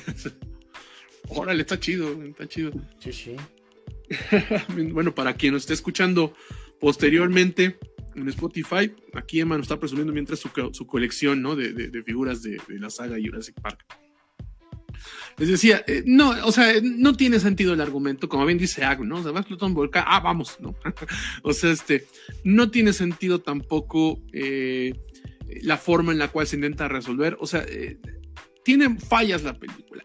Y en su segunda parte, pues se convierte casi casi una película de espionaje, ¿no? Entonces, este, no sé, o sea, entonces, no es una película que tenga mucha lógica. Aparece por ahí una subtrama con una niña que realmente tampoco te termina de importar. Entonces, ¿por qué la tengo yo en tercer lugar si es que si le podemos ver todas estas fallas, ¿no? Eh, porque honestamente, y aquí voy a ver muy cinéfilo amador, yo es por este, por Juan Antonio Bayona, ¿no? La verdad es que me parece una dirección preciosa, preciosa la que hace Juan Antonio este, Bayona. Eh, básicamente él viene del terror, ¿no? Eh, eh, quien no lo termine de ubicar, bueno, tiene varias películas, pero la película por la cual nos vamos a acordar de, de, este, de Bayona es porque es el director del orfanato, que es una de las mejores películas de terror del siglo XXI. Y aquí demuestra que ese es su, este, su, gallo, ¿no? O sea, eso y la fantasía oscura, porque también es de, él dirigió la de, de Donde viven los monstruos también, que es una película muy bonita también. Ajá. Entonces, este, entonces, él demuestra eso y nos refleja al dinosaurio como un monstruo. Es decir, la convierte no en una película de ciencia ficción, no una película de acción, eh, sino una película de monstruos. Y de monstruos a la Frankenstein, básicamente, ¿no? De monstruos a la Godzilla. Ajá. Entonces, eso es, eso es lo que a mí me encantó. O sea, hay toda una secuencia, insisto, no tiene mucho sentido, no tiene mucha lógica, son muchos Deus ex máquina, eh, está sobre una, sobre una subtrama de una niña que no tiene, o sea, que no, no tiene mayor, o sea, que a lo mejor no te termina de importar demasiado. No es que no tenga importancia en la trama, si la tiene, pero como que ah, ¿y esto qué tiene que ver con la saga, no? Este, pero toda esa secuencia que sucede en una casa es preciosa, literalmente preciosa. O sea, es, es, cine de arte de terror lo que hace Bayona en esos, en esos este, cuatro o cinco minutos que dura esa secuencia. Entonces, a mí es por eso realmente por lo que me encanta esta película. Ajá, porque es de las que más me gustan. Y la puse, digamos que en tercer lugar, pues como por respeto a la saga original, ¿eh? porque a mí, insisto, esta secuencia es de lo que más me gusta de toda, de toda la saga, ¿eh? de, las seis películas debe ser mi secuencia favorita. Y entonces, eso es, eso es, ¿no? es el cinéfilo mamador, mamador en mí que no puede evitar que sea el momento más cinematográfico de las seis películas, la que haga que esta película me encante como tal. Ya luego que un T-Rex sigue a un, a un puntito rojo, ya es son, no francamente. O sea, si, si, le quitas eso, termina siendo una película palomitera que a otra vez se te va a olvidar. Pero la dirección me parece encantadora, ¿no? Encantadora. Y esa es la palabra, ¿eh? Porque es, es, terror, pero es bonito, está muy bien hecho, ¿no? Y, ese es el tipo de cine que Bayona tiene que, hacer y tiene que seguir haciendo, ¿no? Ya había hecho lo imposible, que también le queda muy bien, de un drama más humano, de un desastre, pero no, no, no, lo suyo, lo suyo se ve que es la fantasía oscura. No sé ustedes cómo la, cómo la ven, y por eso insisto que la tengo en tercer lugar. No sé ustedes cómo la ven. Yo también la tengo en tercer lugar. Eh, creo que casi tengo las mismas con Black. Este, eh, a mí me gusta mucho, eh, de estas últimas, es mi favorita también, principalmente porque yo siento que es la que más arriesga en varias direcciones. Ah, también es. Este, plantea nuevos, yo creo que mm, similar a la 2, pero mejor logrado. ¿En qué sentido, no? Traslada a los dinosaurios a la ciudad, ¿no? Tiene un, momentos muy épicos dentro de esta erupción este, en la isla, ¿no? Este, que igual, perdón, también acá Luis Hernández que dice que sí, sí, esa secuencia que estábamos diciendo. Dice, yo igual lloré. Sí, sí, sí, la gente estaba llorando. Perdona. También en esta hay una secuencia muy similar donde todos estaban así con, con sus lágrimas, este, que es justamente la, la erupción del volcán. Eh, y acá vemos cómo todo transcurre dentro de una casa, ¿no? Que es algo bien interesante, ¿no? O sea, mm. dentro de un espacio muy cerrado es donde eh, se construye toda la acción. Eh, tiene partes de la 2 como lo, eh, crítica como la venta ilegal de animales, ¿no? Eh, que está muy explícito en esta parte. También hay aspectos que nos pueden reflexionar sobre la clonación y hacia allá va un personaje que sale central. Y a mí incluso sí me gustó el final. Yo me acuerdo que cuando la vi dije, órale, o sea, como que proponía cosas que yo no me hubiera pensado que iban a suceder eh, bajo esta misma fórmula que tenemos eh, pensado de Jurassic World, ¿no? Jurassic Park. Entonces, al final yo creo que está bien lograda la película, tiene esta parte que, que a hablar le gusta mucho a mí también, que es de terror, ¿no? Este, que es, está en una habitación, ¿no? Y ahí con su malita, ¿no? ¿No se acuerdan? yo cuando lo dije, órale, ¿no? Esa parte me gustó mucho, mucho, mucho. Entonces, a mí de estas tres, de las últimas que salieron, siento que es la que arriesga más. Incluso eh, yo estuve a nada de ponerle el segundo lugar, ¿no? Yo también. Este, pero hacía casi nada. Y, ah, y, yo me acuerdo que había mucha gente que, le, que tiraba mucho hate porque esa sí la fui al cine y salían muy molestos porque decían que no esperaba, que no era la película, que siempre habían. Y yo de, pues no, de es como episodio 8, ¿no? De Star Wars, ¿no? Diciendo, que, pasa eso. Pero a mí sí me gustó y creo que les pasó algo similar, adelantándome, como lo que pasó en Star Wars con el episodio 9, ¿no? O sea, ¿no? Este, no sé, pero a ver tú, Emma, que porque creo que tú lo tenías diferente, ¿no? Sí. Nomás, yo comento eso, ¿no? Que sí, yo también, eh, tiene esto que me comenté que dijo, ah, no, a mí también me parece que el final, a mí también me encantó el final de esta película, ¿no? Me parecía que habría un mundo de posibilidades muy chido, ¿no? Pero bueno, porque es una reflexión muy ética, si te pones a pensar. Entonces, está chido en esa parte. Sí, sí. Fíjate que yo la tenía en el cuarto lugar, pero ya habíamos tenido una plática previa y aparte me acordé de las cosas que cuando yo la fui a ver al cine por primera vez me quedé así de, órale, qué chido, ¿no? Y este, eh, si bien, si bien este lo que dicen eh, sobre los personajes humanos llega hasta un punto donde no te importa, ¿no? Incluso la trama de la niña, de Macy, es este intrascendente. De hecho, te quedas así de, ah, bueno. Yo creo que por eso mucha gente igual salió como molesta, ¿no?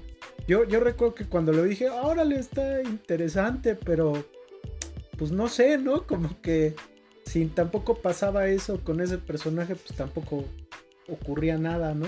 Este. Pero hay, hay cosas que a mí me, me, gustan bastante de la película. Digo, toda la primera parte es un homenaje a El Mundo Perdido, ¿no? Es todo un homenaje, mucho mejor hecho, mucho mejor logrado. La secuencia eh, que hizo llorar a Dulce, pues sí es una secuencia que todavía hoy a mucha gente le ha afectado, ¿no? Yo, todavía tengo amigos que me dicen, yo no puedo ver el reino caído y amigas por esa, por esa secuencia, ¿no? Este, entonces eso te habla que, que este J. Bayona sabe jugar muy bien con la emocionalidad y la indexicalidad de la, de la gente, ¿no? Porque incluso este mucha gente llega a ver, ¿no? Incluso las tomas del muellecito y dice, no, quítalo, quítalo. este, eso es algo muy padre, juega muy bien con eso J. Bayona. Hay algo que a mí de la película me gusta, hay una parte eh, donde se habla sobre un mercado negro de, dinosaurios. Eh, y esto me gustó porque es una analogía de cómo en la actualidad, en este, perdonen que mencione mucho esta onda del capitalismo, pero es que al final nada se le escapa, ¿no? En esta onda del capitalismo tan depredador en el que vivimos, pero tan depredador que ni el pasado se le escapa, ¿no? O sea, eh, eh, el pasado no se escapa del capitalismo, ¿no? Al grado en que nosotros estamos viendo una nueva saga de una película que se estrenó hace casi 30 años, ¿no? E incluso pues este lo, vemos ahora, como este, todo este consumo nostálgico nos habla, diría este Bauman, ¿no? En uno de, de sus libros, de que como hay mucha incertidumbre sobre el presente, este, y que es parte de este pensamiento postmoderno de que no hay futuro o el futuro es tan incierto, pues lo que consumimos es el pasado porque nos traslada a un mejor lugar, entre comillas, ¿no?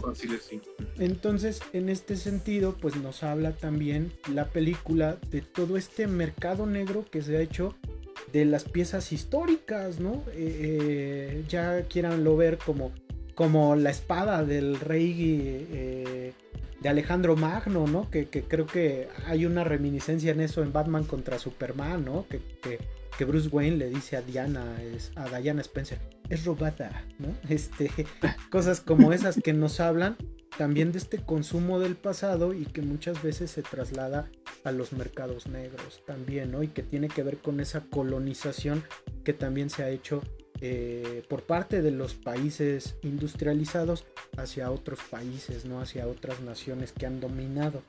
Entonces creo que esas analogías son muy fuertes en, el reino caído, me gustan bastante. Y también me gusta bastante el, Indoraptor. Tengo mi Indoraptor, pero se lo llevó mi sobrino León. Entonces, este, técnicamente ya es su Indoraptor. Este, me gusta mucho el Indoraptor porque como bien dices, ¿no? Eh, algo que se nos ha olvidado, Vlad, es que todos estos dinosaurios este, son Frankensteins, definitivamente. Y de hecho no son dinosaurios. De hecho nosotros no sabemos cómo eran los dinosaurios. No tenemos ni la más mínima idea de cómo fueron. Tenemos indicios, ¿no? Pero no sé si recuerdan ilustraciones de finales del siglo XIX o incluso ilustraciones propias de la primera mitad del siglo XX que los ponían como bestias que caminaban erguidas, ¿no? Que, estaban así. Y actualmente este, los vemos que son más parecidos a las aves, ¿no?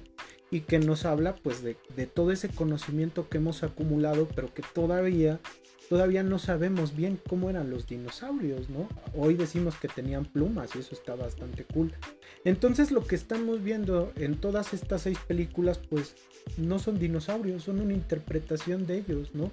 Son una reconstrucción de ellos hechos a través de la imaginación de unos seres de los que probablemente no sepamos o no nos toque a nosotros saber cómo llegaron a ser, ¿no? Cómo fueron estos, estos sujetos, estos seres, perdón. Entonces, este Bayona juega muy bien con eso al mostrarnos pues este monstruo, ¿no? Que incluso tú lo ves que tiene convulsiones, los dientes están podridos, este, a momentos parece tener como ataques de ira esta bestia, porque nos habla de un animal que está sufriendo, ¿no? De un animal que fue creado genéticamente y que está hecho con fallas. Y que este animal está sufriendo al momento de contemplar su propia existencia, ¿no? Entonces, esto hace del, del Indoraptor algo todavía más fatídico y lo emparenta todavía más con Frankenstein, ¿no? Entonces, esto, esto es algo muy bonito dentro de la película. Yo la tengo igual en el lugar número 3. Les digo, lo, lo cambié porque la mera neta, al recordar todo esto, pues dije, pues sí, sí debe ser la. Ahí está. Pues ahí está. Muy bien. Entonces nada más queda una. Queda una. Cierre, se, va, sí. se va a poner bueno porque vamos a hablar de la última, de la última. Sin spoilers vamos a hablar, por cierto, eso se nos olvidó aclarar en la publicación. Ah, pero sí, sí. Sin Va spoilers. sin spoilers. Jurassic World Dominio. Dirigida nuevamente por Colin Trevorrow. Que de hecho Trevorrow, este, bien valiente, se avienta el guion de las tres. ¿eh? Este, no cualquiera, no cualquiera. Luego de que saliera de Star Wars Episodio 9 por diferencias creativas con Disney. De hecho, se habla de que fue tal el pleito que tuvo con Disney que Disney lo tiene vetadísimo, ¿no? Entonces, una cosa impresionante. Eh, y una historia que según esto pone fin, pone fin a la saga jurásica de una vez por todas, pero no Por por- ahora. Por ahora, porque pues todo mundo sabe que un buen sujeto es el caballero don dinero y entonces en una de esas tenemos este Jurassic World eh, Fit, este Fast and Furious, ¿no? No sé, una cosa así estaría tremendísima. Pues bueno, en esta nueva película, pues seguimos nuevamente a Owen y Claire, quienes viven junto a Macy, la niña que aparece en Jurassic World, eh, El Reino Caído. Y aquí ellos, pues, este, se han vuelto. eh, eh, Claire sigue siendo una activista que trata, pues, de liberar algunas de las especies animales que son capturadas para ser vendidas en el mercado negro. Mientras que Owen, pues, es um, leñador y ya. a eso se dedica. Este, y Macy, pues, trata, pues, de salir al mundo, ¿no? Pero, pues, sus ahora padres adoptivos no la dejan. La con ellos va a estar viviendo la Velociraptor Blue, quien ahora tiene una peque llamada Beta.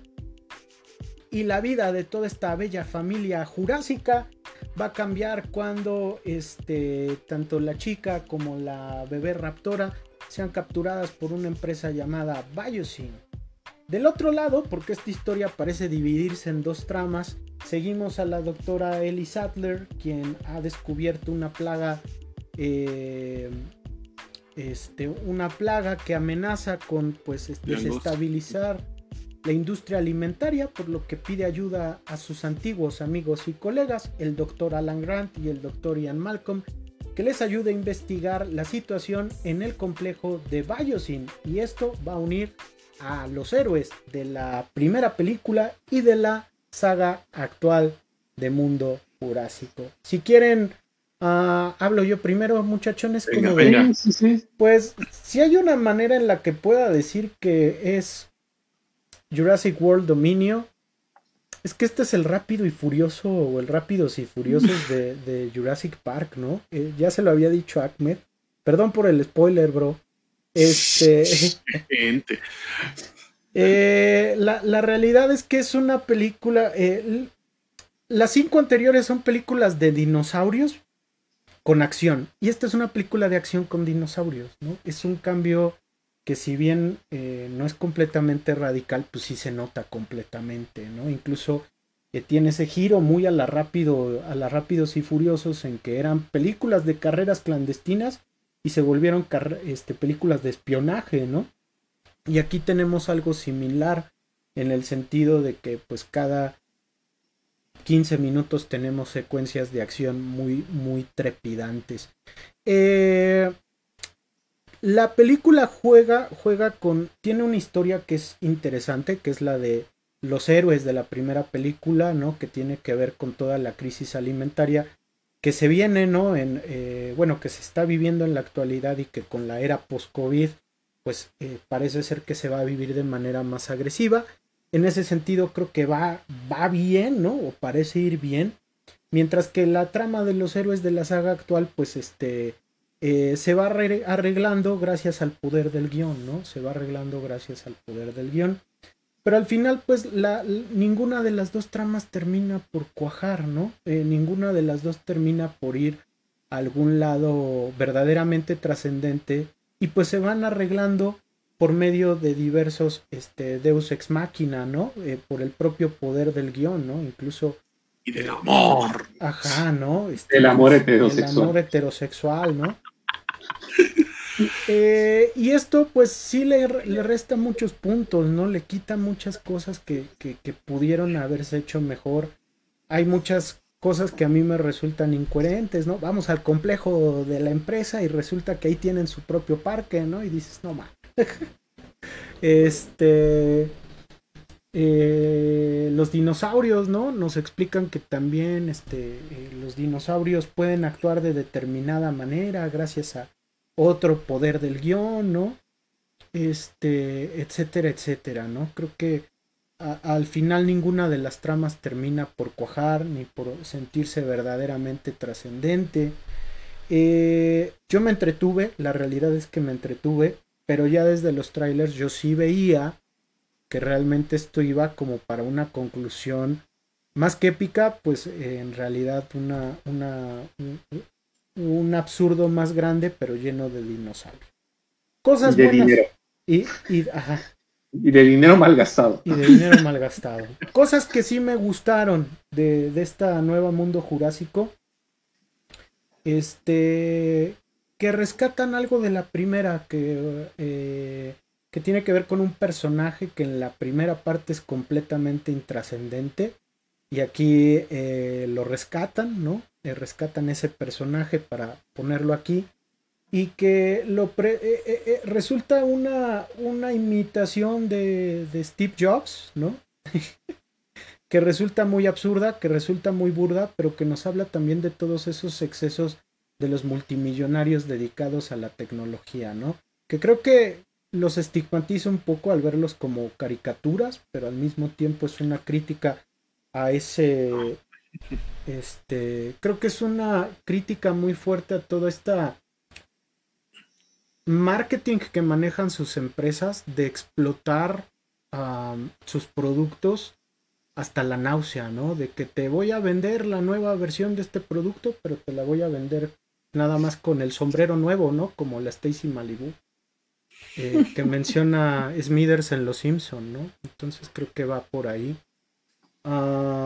¿Qué otra cosa me gusta de la película? Hay dilofosaurios, me gustan mucho los dilofosaurios, aunque aquí no lo presentan. Y pues eh, ciertos dinosaurios nuevos que aparecen están, están chidos, se ven bien, pero la realidad es que pues están metidos como con calzador nada más para que miren, tenemos nuevos dinosaurios, ¿no? cuando en realidad pues no, no, y tenemos más dientes, ¿no? Más dientes y más sonrisas, cuando en realidad pues tampoco tiene como la, la razón de ser.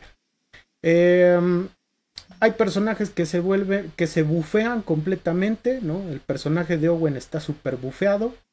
Este, vaya, eh, no es spoiler porque salen los, en los cortos, se cae agua congelada, ¿no? Agua a temperatura cero y no le da ni un resfriado, ¿no? Y dices, ¿cómo, cómo es esto posible?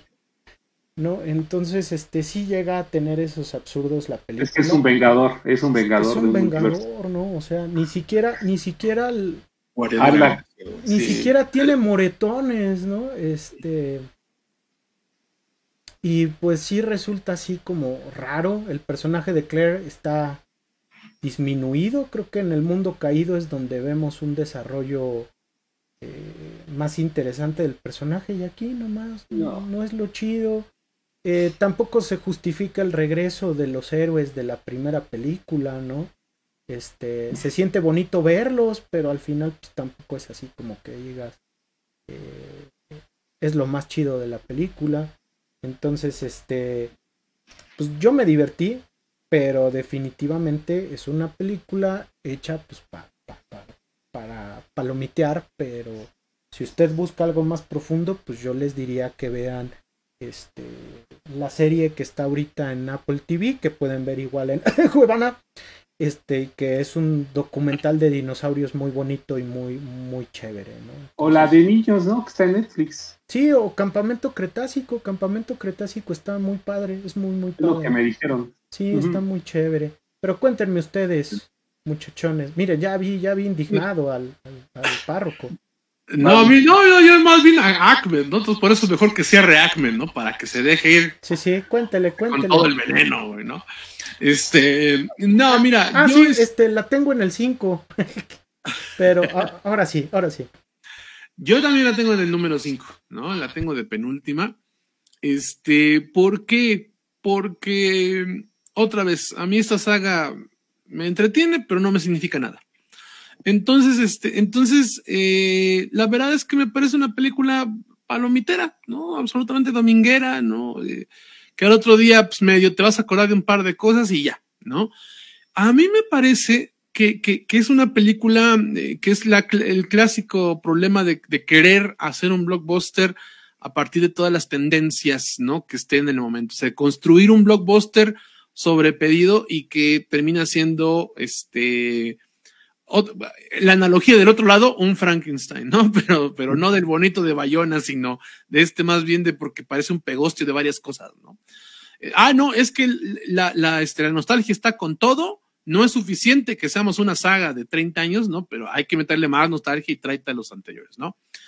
Yo creo que la película se divide como en, en, eh, aquí también me parece que son como dos películas.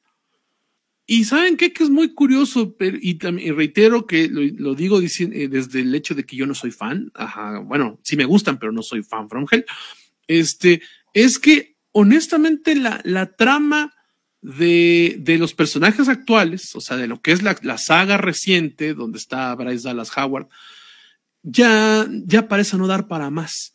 Y lo cual no se explica porque el cierre de la 2 te plantea, te abre para hacer un universo, un literalmente un universo de esto. O sea, te da, la, te da la, la, la, forma para que tú lleves a otros lugares, que plantees escenarios distintos, que veas en otros contextos las consecuencias de las acciones que suceden en la número dos.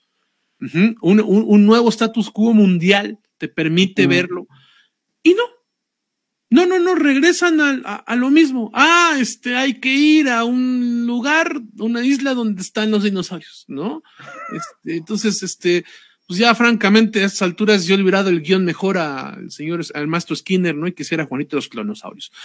Porque a estas alturas no, no me parece ya que, que, que no sepan, o sea, que como que no supieron qué hacer con ese final que daba un mundo de, de posibilidades y se regresan a lo de siempre ya lo decía ahorita Emma, ¿no? Me parece bueno que el personaje de Bryce Dallas Howard, que yo ya comento, ¿no? Que es un desarrollo muy misógino el que ha tenido a lo largo de la saga, aquí termina por, por consolidar eso, ¿no? Porque ahora sí ya es una mamá, ¿no? Entonces, este, sí, ah, sí está bien que seas este activista y todo, ah, no, no, pero ahora eres mamá, ¿no?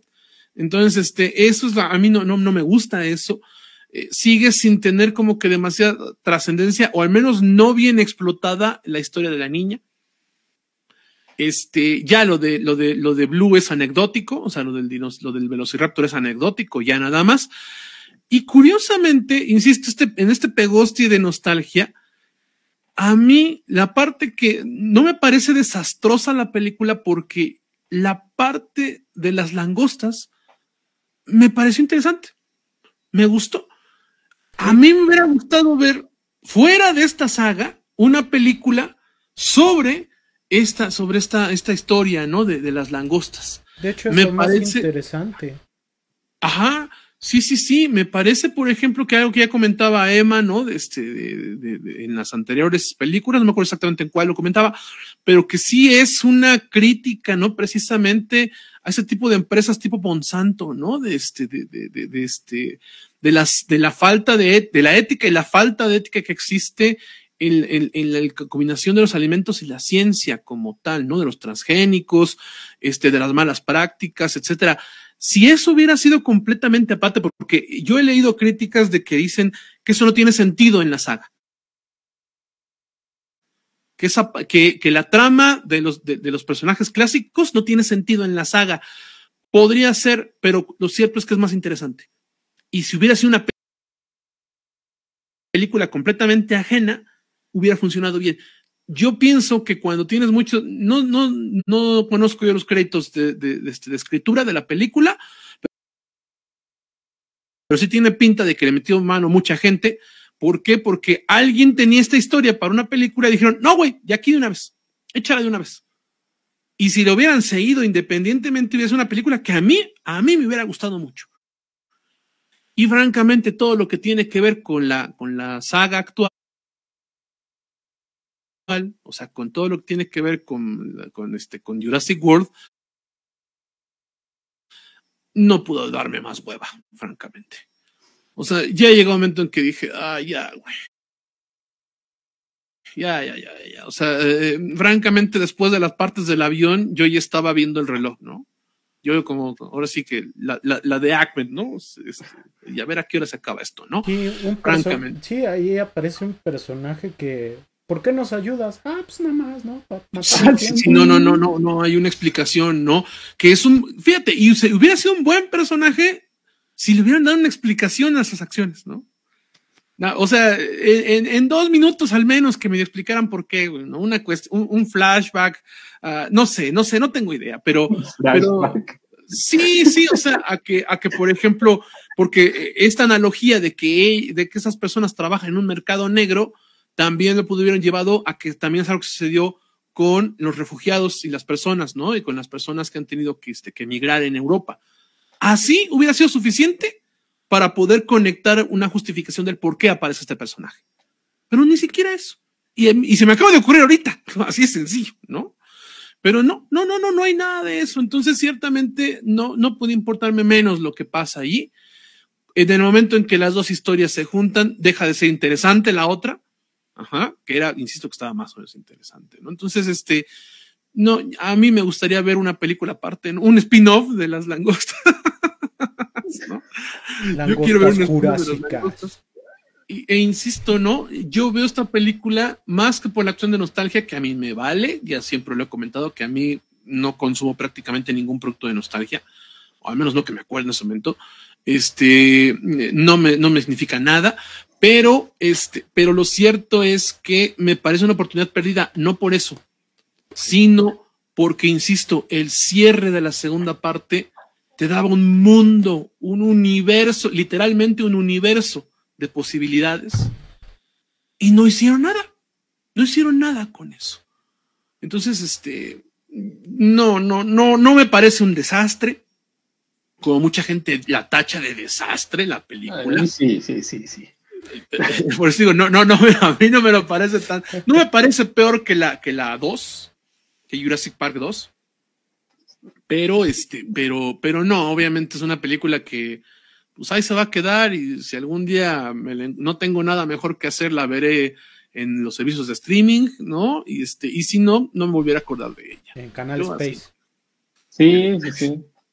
Tú, ahora sí. Pues todo, tú, todo tuyo. Que yo pensé que ya iba a terminar la película. y en eso me doy cuenta que faltaba hora y 15 minutos, ¿no? y yo de, ¿cómo? No, o sea, yo dije, no puede ser posible, ¿no? Este, yo dije, ahorita ya además van a cerrar, ¿no? Van a juntar, la película nos plantea dos, historias, ¿no? Entre los actores antiguos de las primeras películas y de los nuevos, ¿no? Entonces, literal, se resbalan y se encuentran, ¿no?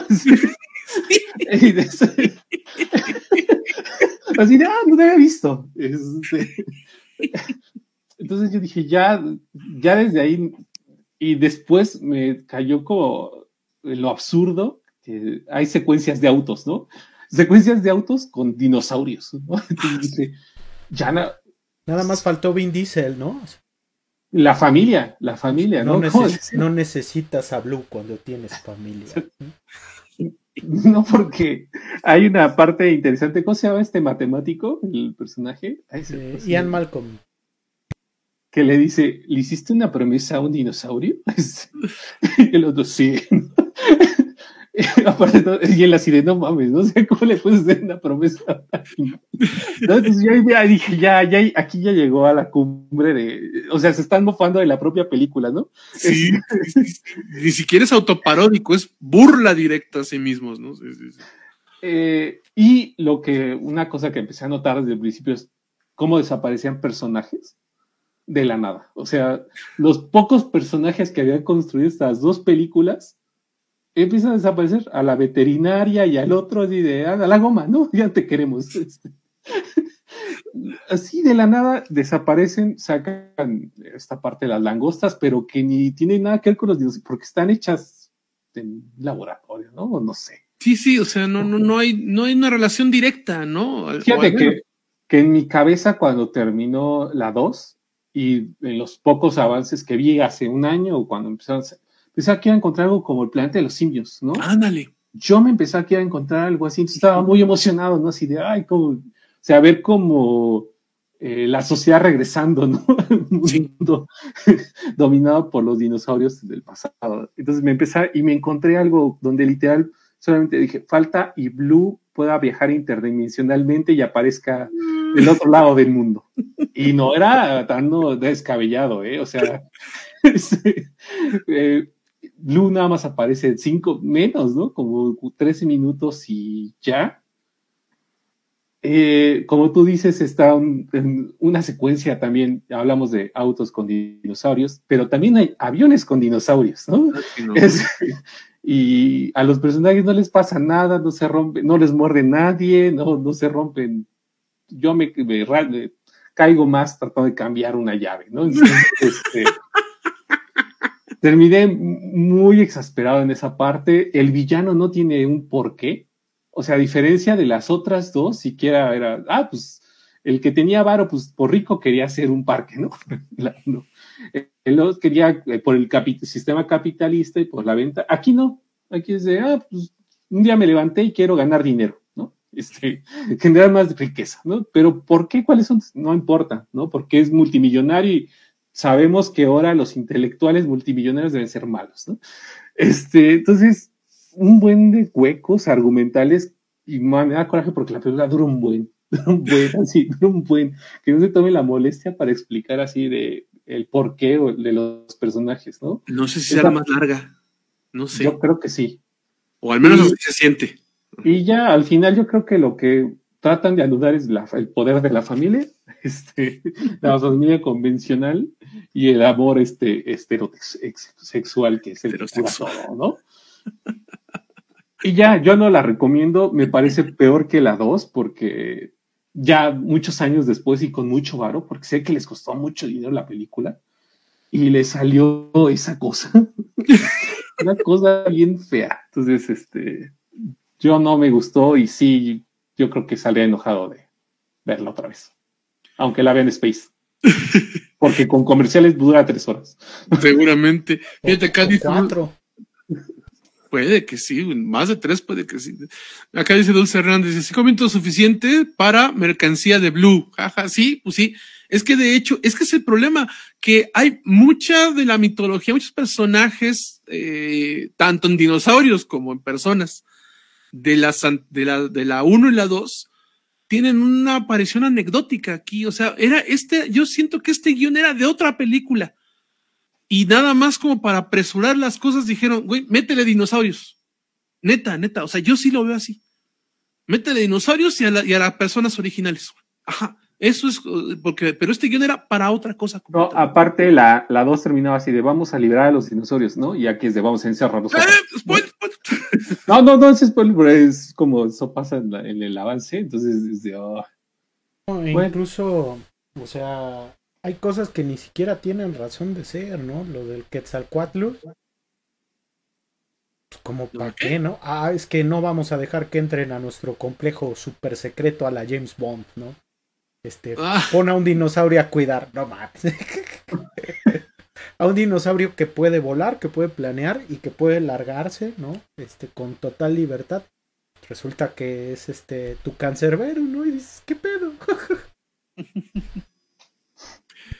Qué cosa. No, sí, sí, o sea, sí, sí hay muchas fallas. No es una película que, que vaya a mantenerse. Y a los fans los tiene muy enojados, ¿eh? Muy, muy enojados. Yo que no soy fan, terminé enojado. Yo terminé enojado porque no soy fan, precisamente. Pero yo no soy fan, pero dije, ay, qué diablos. Yo soy fan. Este, sí me entretuvo las dos horas y media. Dije, ah, ok, está chido, sí. pero definitivamente pues también hay que saber reconocer cuando una película no es buena y está definitivamente sí lo es. No, no es cierto. Yo no, sé si esté al nivel de, nuestros primeros episodios de King Kong versus Godzilla, ¿no? Te, te, voy a ser sincero, ¿eh? Yo, o sea, sí se dan un quien vive. Sí, sí, sí. Pero yo sí siento que ah, eh, King Kong contra Godzilla es mejor película. ¿eh? Yo tendría que volver a verla y no lo voy a hacer. No lo voy a hacer. Entonces, eso es un sí. A lo mejor sí, a lo mejor sí. Este, yo siento que es mejor película, ¿eh? King Kong contra Creo que yo también, ¿eh? ¿eh? Yo no sé, no sé la verdad. No sé, porque insisto que en la parte de las langostas me gusta. Pero no, definitivamente sí es una película que termina siendo más una decepción que, este, que, que algo bueno. ¿no? Eso que ni que. Pero pues ahí está, ahí está. Eh, pues el veredicto final lo tienen todos ustedes, ya sea que la vean en el cine, ¿no? Acompañado de sus seres queridos, de su merchandising de Baby Blue.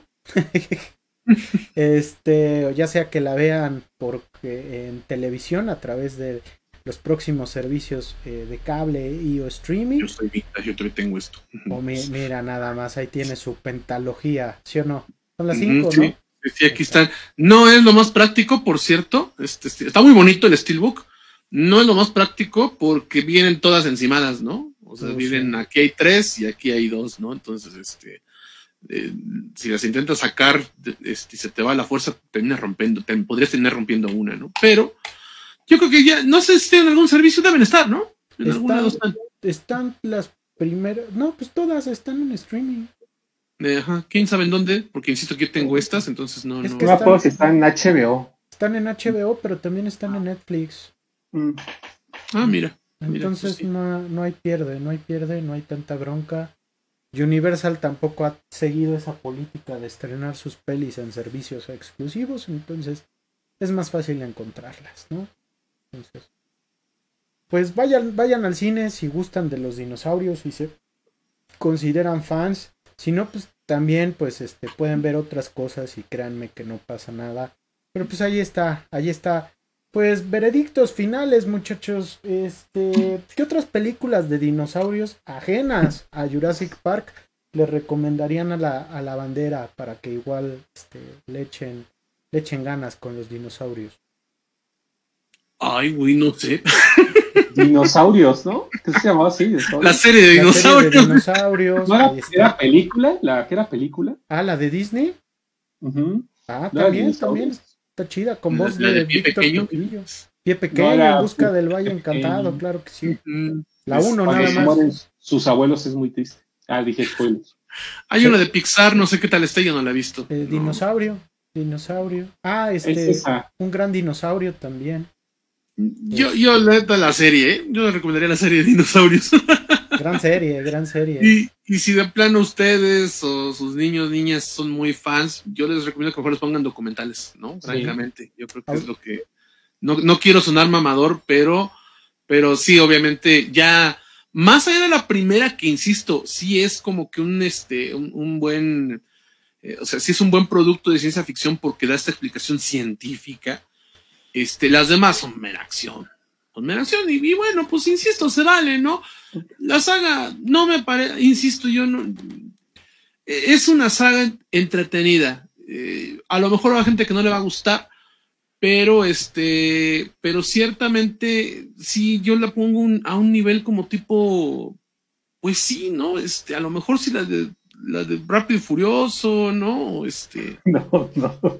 O, a lo mejor Misión Imposible, no sé, o sea, ah. son sagas palomiteras, ¿no? Son no, no, no, no esperen demasiado. Y más con las últimas películas. En esta última película, si quieren ir a ver dinosaurios eh, correctar humanos, les va a gustar. Pero si están esperando algo más, no. No, no, no, no. No manches. No, no. Con rápido y furioso, me los imaginé en el espacio con sus pues, casquitos. Eh, es que lo que pasa es que llega un momento en que ahorita ya, o sea, se vuelven persecuciones. O sea, a eso degeneró esta última película, ¿no? Y pues esta, y pues bueno, tampoco insisto es que haya sido muy profunda nunca, ¿no? La serie, la verdad, ¿no? Insisto que la uno tiene sus, este, sus ciertos elementos del dilema moral científico, pero este, moral y científico, y, que a mí la 3 me entretiene mucho, pero todas las demás, o sea, las otras cinco, pues son algo, ¿no? Que era lo que mucha gente dice, es que esto ni siquiera debió haber sido una saga. Así de sencillo, ¿no? O sea, ninguna película ha estado cercana a la 1, dicen, ¿no? Yo insisto que en entretenimiento sí. Ajá, por eso yo tengo la 3 en primer lugar. Pero, este, pero la verdad, y, y, y a mí me gusta mucho Jurassic World 2. Pero francamente, pues no, o sea, son, son para el divertimento y no deberíamos verlo más profundo que eso. Entonces, este, yo sé que ahorita me está muy enojado, ¿no? Pero no deberíamos, o sea, no, no, no, no es, no da para más la serie, la saga, esa es la verdad, ¿no? Y no lo digo de una manera despectiva, simplemente que uno quien tiene que entender que hay cine que es nada más para entretenimiento, nada más. Y en ese lugar, a mi particular punto de vista, es donde cae esta saga de Jurassic Park. Perdón, ya nada más antes de que pasen ustedes, acá dice Dulce Hernández, dice, jaja, si ahora que lo pienso, hay puro dolor con las películas de dinosaurios. Sí, sí es cierto, eh. Yo creo que las más divertidas u optimistas son estas, son estas de Jurassic Park. Porque las demás sí ciertamente eh, hacen mucho esta analogía de, no saber aprovechar la vida y que va a terminar, por, acabarse la vida, ¿no? Pero sí cierto, buen punto. No sé ustedes, este es lo que decía Emma. Pues yo recomendaría a los niños la de Netflix, ¿no? Yo he escuchado buenos comentarios de, la serie de animada de Netflix de dinosaurios. Yo creo que pues van a tener que resetear, ¿no? o, no me imagino qué va a pasar con porque se vende mucho, es, muy vendible, entonces no creo que se va a terminar aquí. Sí, no, probablemente vamos a seguir viendo. Bueno, supuestamente esta trilogía ya se acabó, ¿no? Entonces sí podría ser un reboot o, algo completamente distinto, ¿no? Pero sí, yo tampoco veo que la suelten, sigue dejando mucho dinero.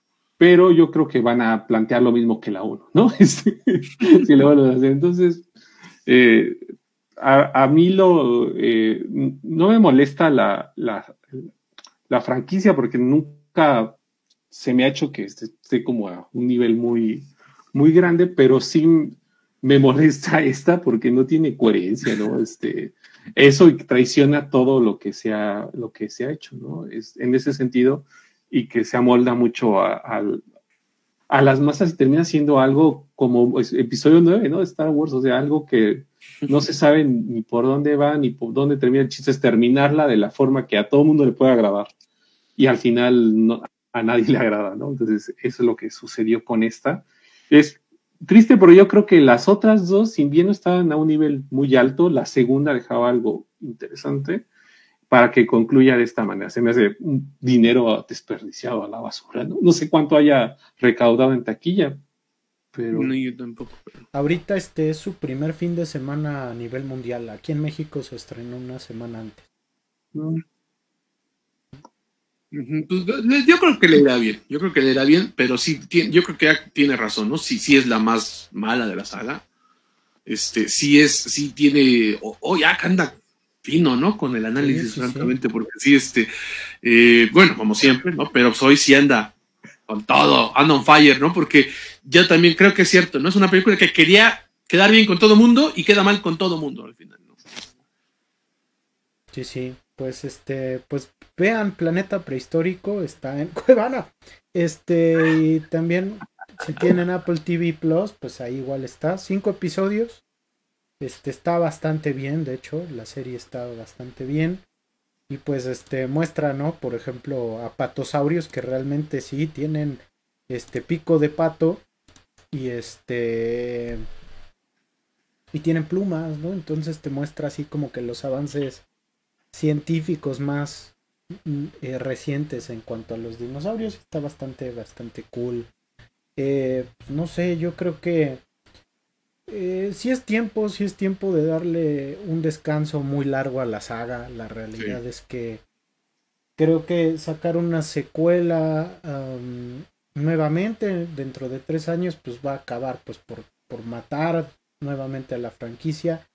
Y si es así, pues creo que van a llegar al, a, lo que se planteó en algún momento con el proyecto de Jurassic Park 4, que nunca llegó a ocurrir, este, de híbridos entre humanos y dinosaurios, ¿no? Entonces, este, pues ojalá nunca ocurra, pero pues, este, dadas las circunstancias, pues es plausible, ¿no? Entonces, esperemos, esperemos no pase. Por lo mientras, pues le damos un Cerrón y le enterramos este, por 65 millones de años para que se haga petróleo. y pues ahí está. Jurassic, Jurassic Park, la saga. Muchachos, ¿dónde los encuentran sus fans? Es que ya me comentaron que este que si va a haber firma de autógrafos y cosas así. Que si Vlad se va a rifar, ¿no? Sí, sí, que si va a rifar sus juguetes. Sí, digo, para que salga para la quincena, seguramente se va a tener que rifar yo, pero bueno. A mí me encuentran en Twitter como Ahmed con W. Hay tuiteos sobre deportes, sobre sociología, sobre chismes, espectáculos, sobre política, ¿no? Creo que igual me aventé unos tweets sobre, sobre lo que sucedió el fin de semana en Hidalgo. Entonces ahí me pueden seguir. Qué cosa era inevitable, era inevitable, ¿no? A mí me encuentran en Twitter como El Equilibrista, en Facebook como Blas Mesa Escorza. Este, ya le voy a bajar a la polaca, no todavía por ahí a lo mejor un par, pero en general ya le voy a bajar, entonces ya pueden entrar con más confianza, ¿no? Y de vez en cuando escribo este, sobre eh, cine, cultura de masas y opinión pública en desdeabajo.mx. Ahí está. A mí me encuentran en Twitter como Dr. Lucas Gamer. También estoy en TikTok ahí. Eh, con ese mismo nombre. Y pues ya está. Ahí, ahí andamos hablando de cultura pop, juguetes y videojuegos y demás cositas. Pues esto ha sido ñoñoteca episodio 20. 20 episodios. Nos vemos la próxima semana con más diversión y más cine aquí a través de Facebook Live. Cuídense mucho. Nos vemos. Síganos en Spotify. Así es. Spotify y Anchor. Ahí está.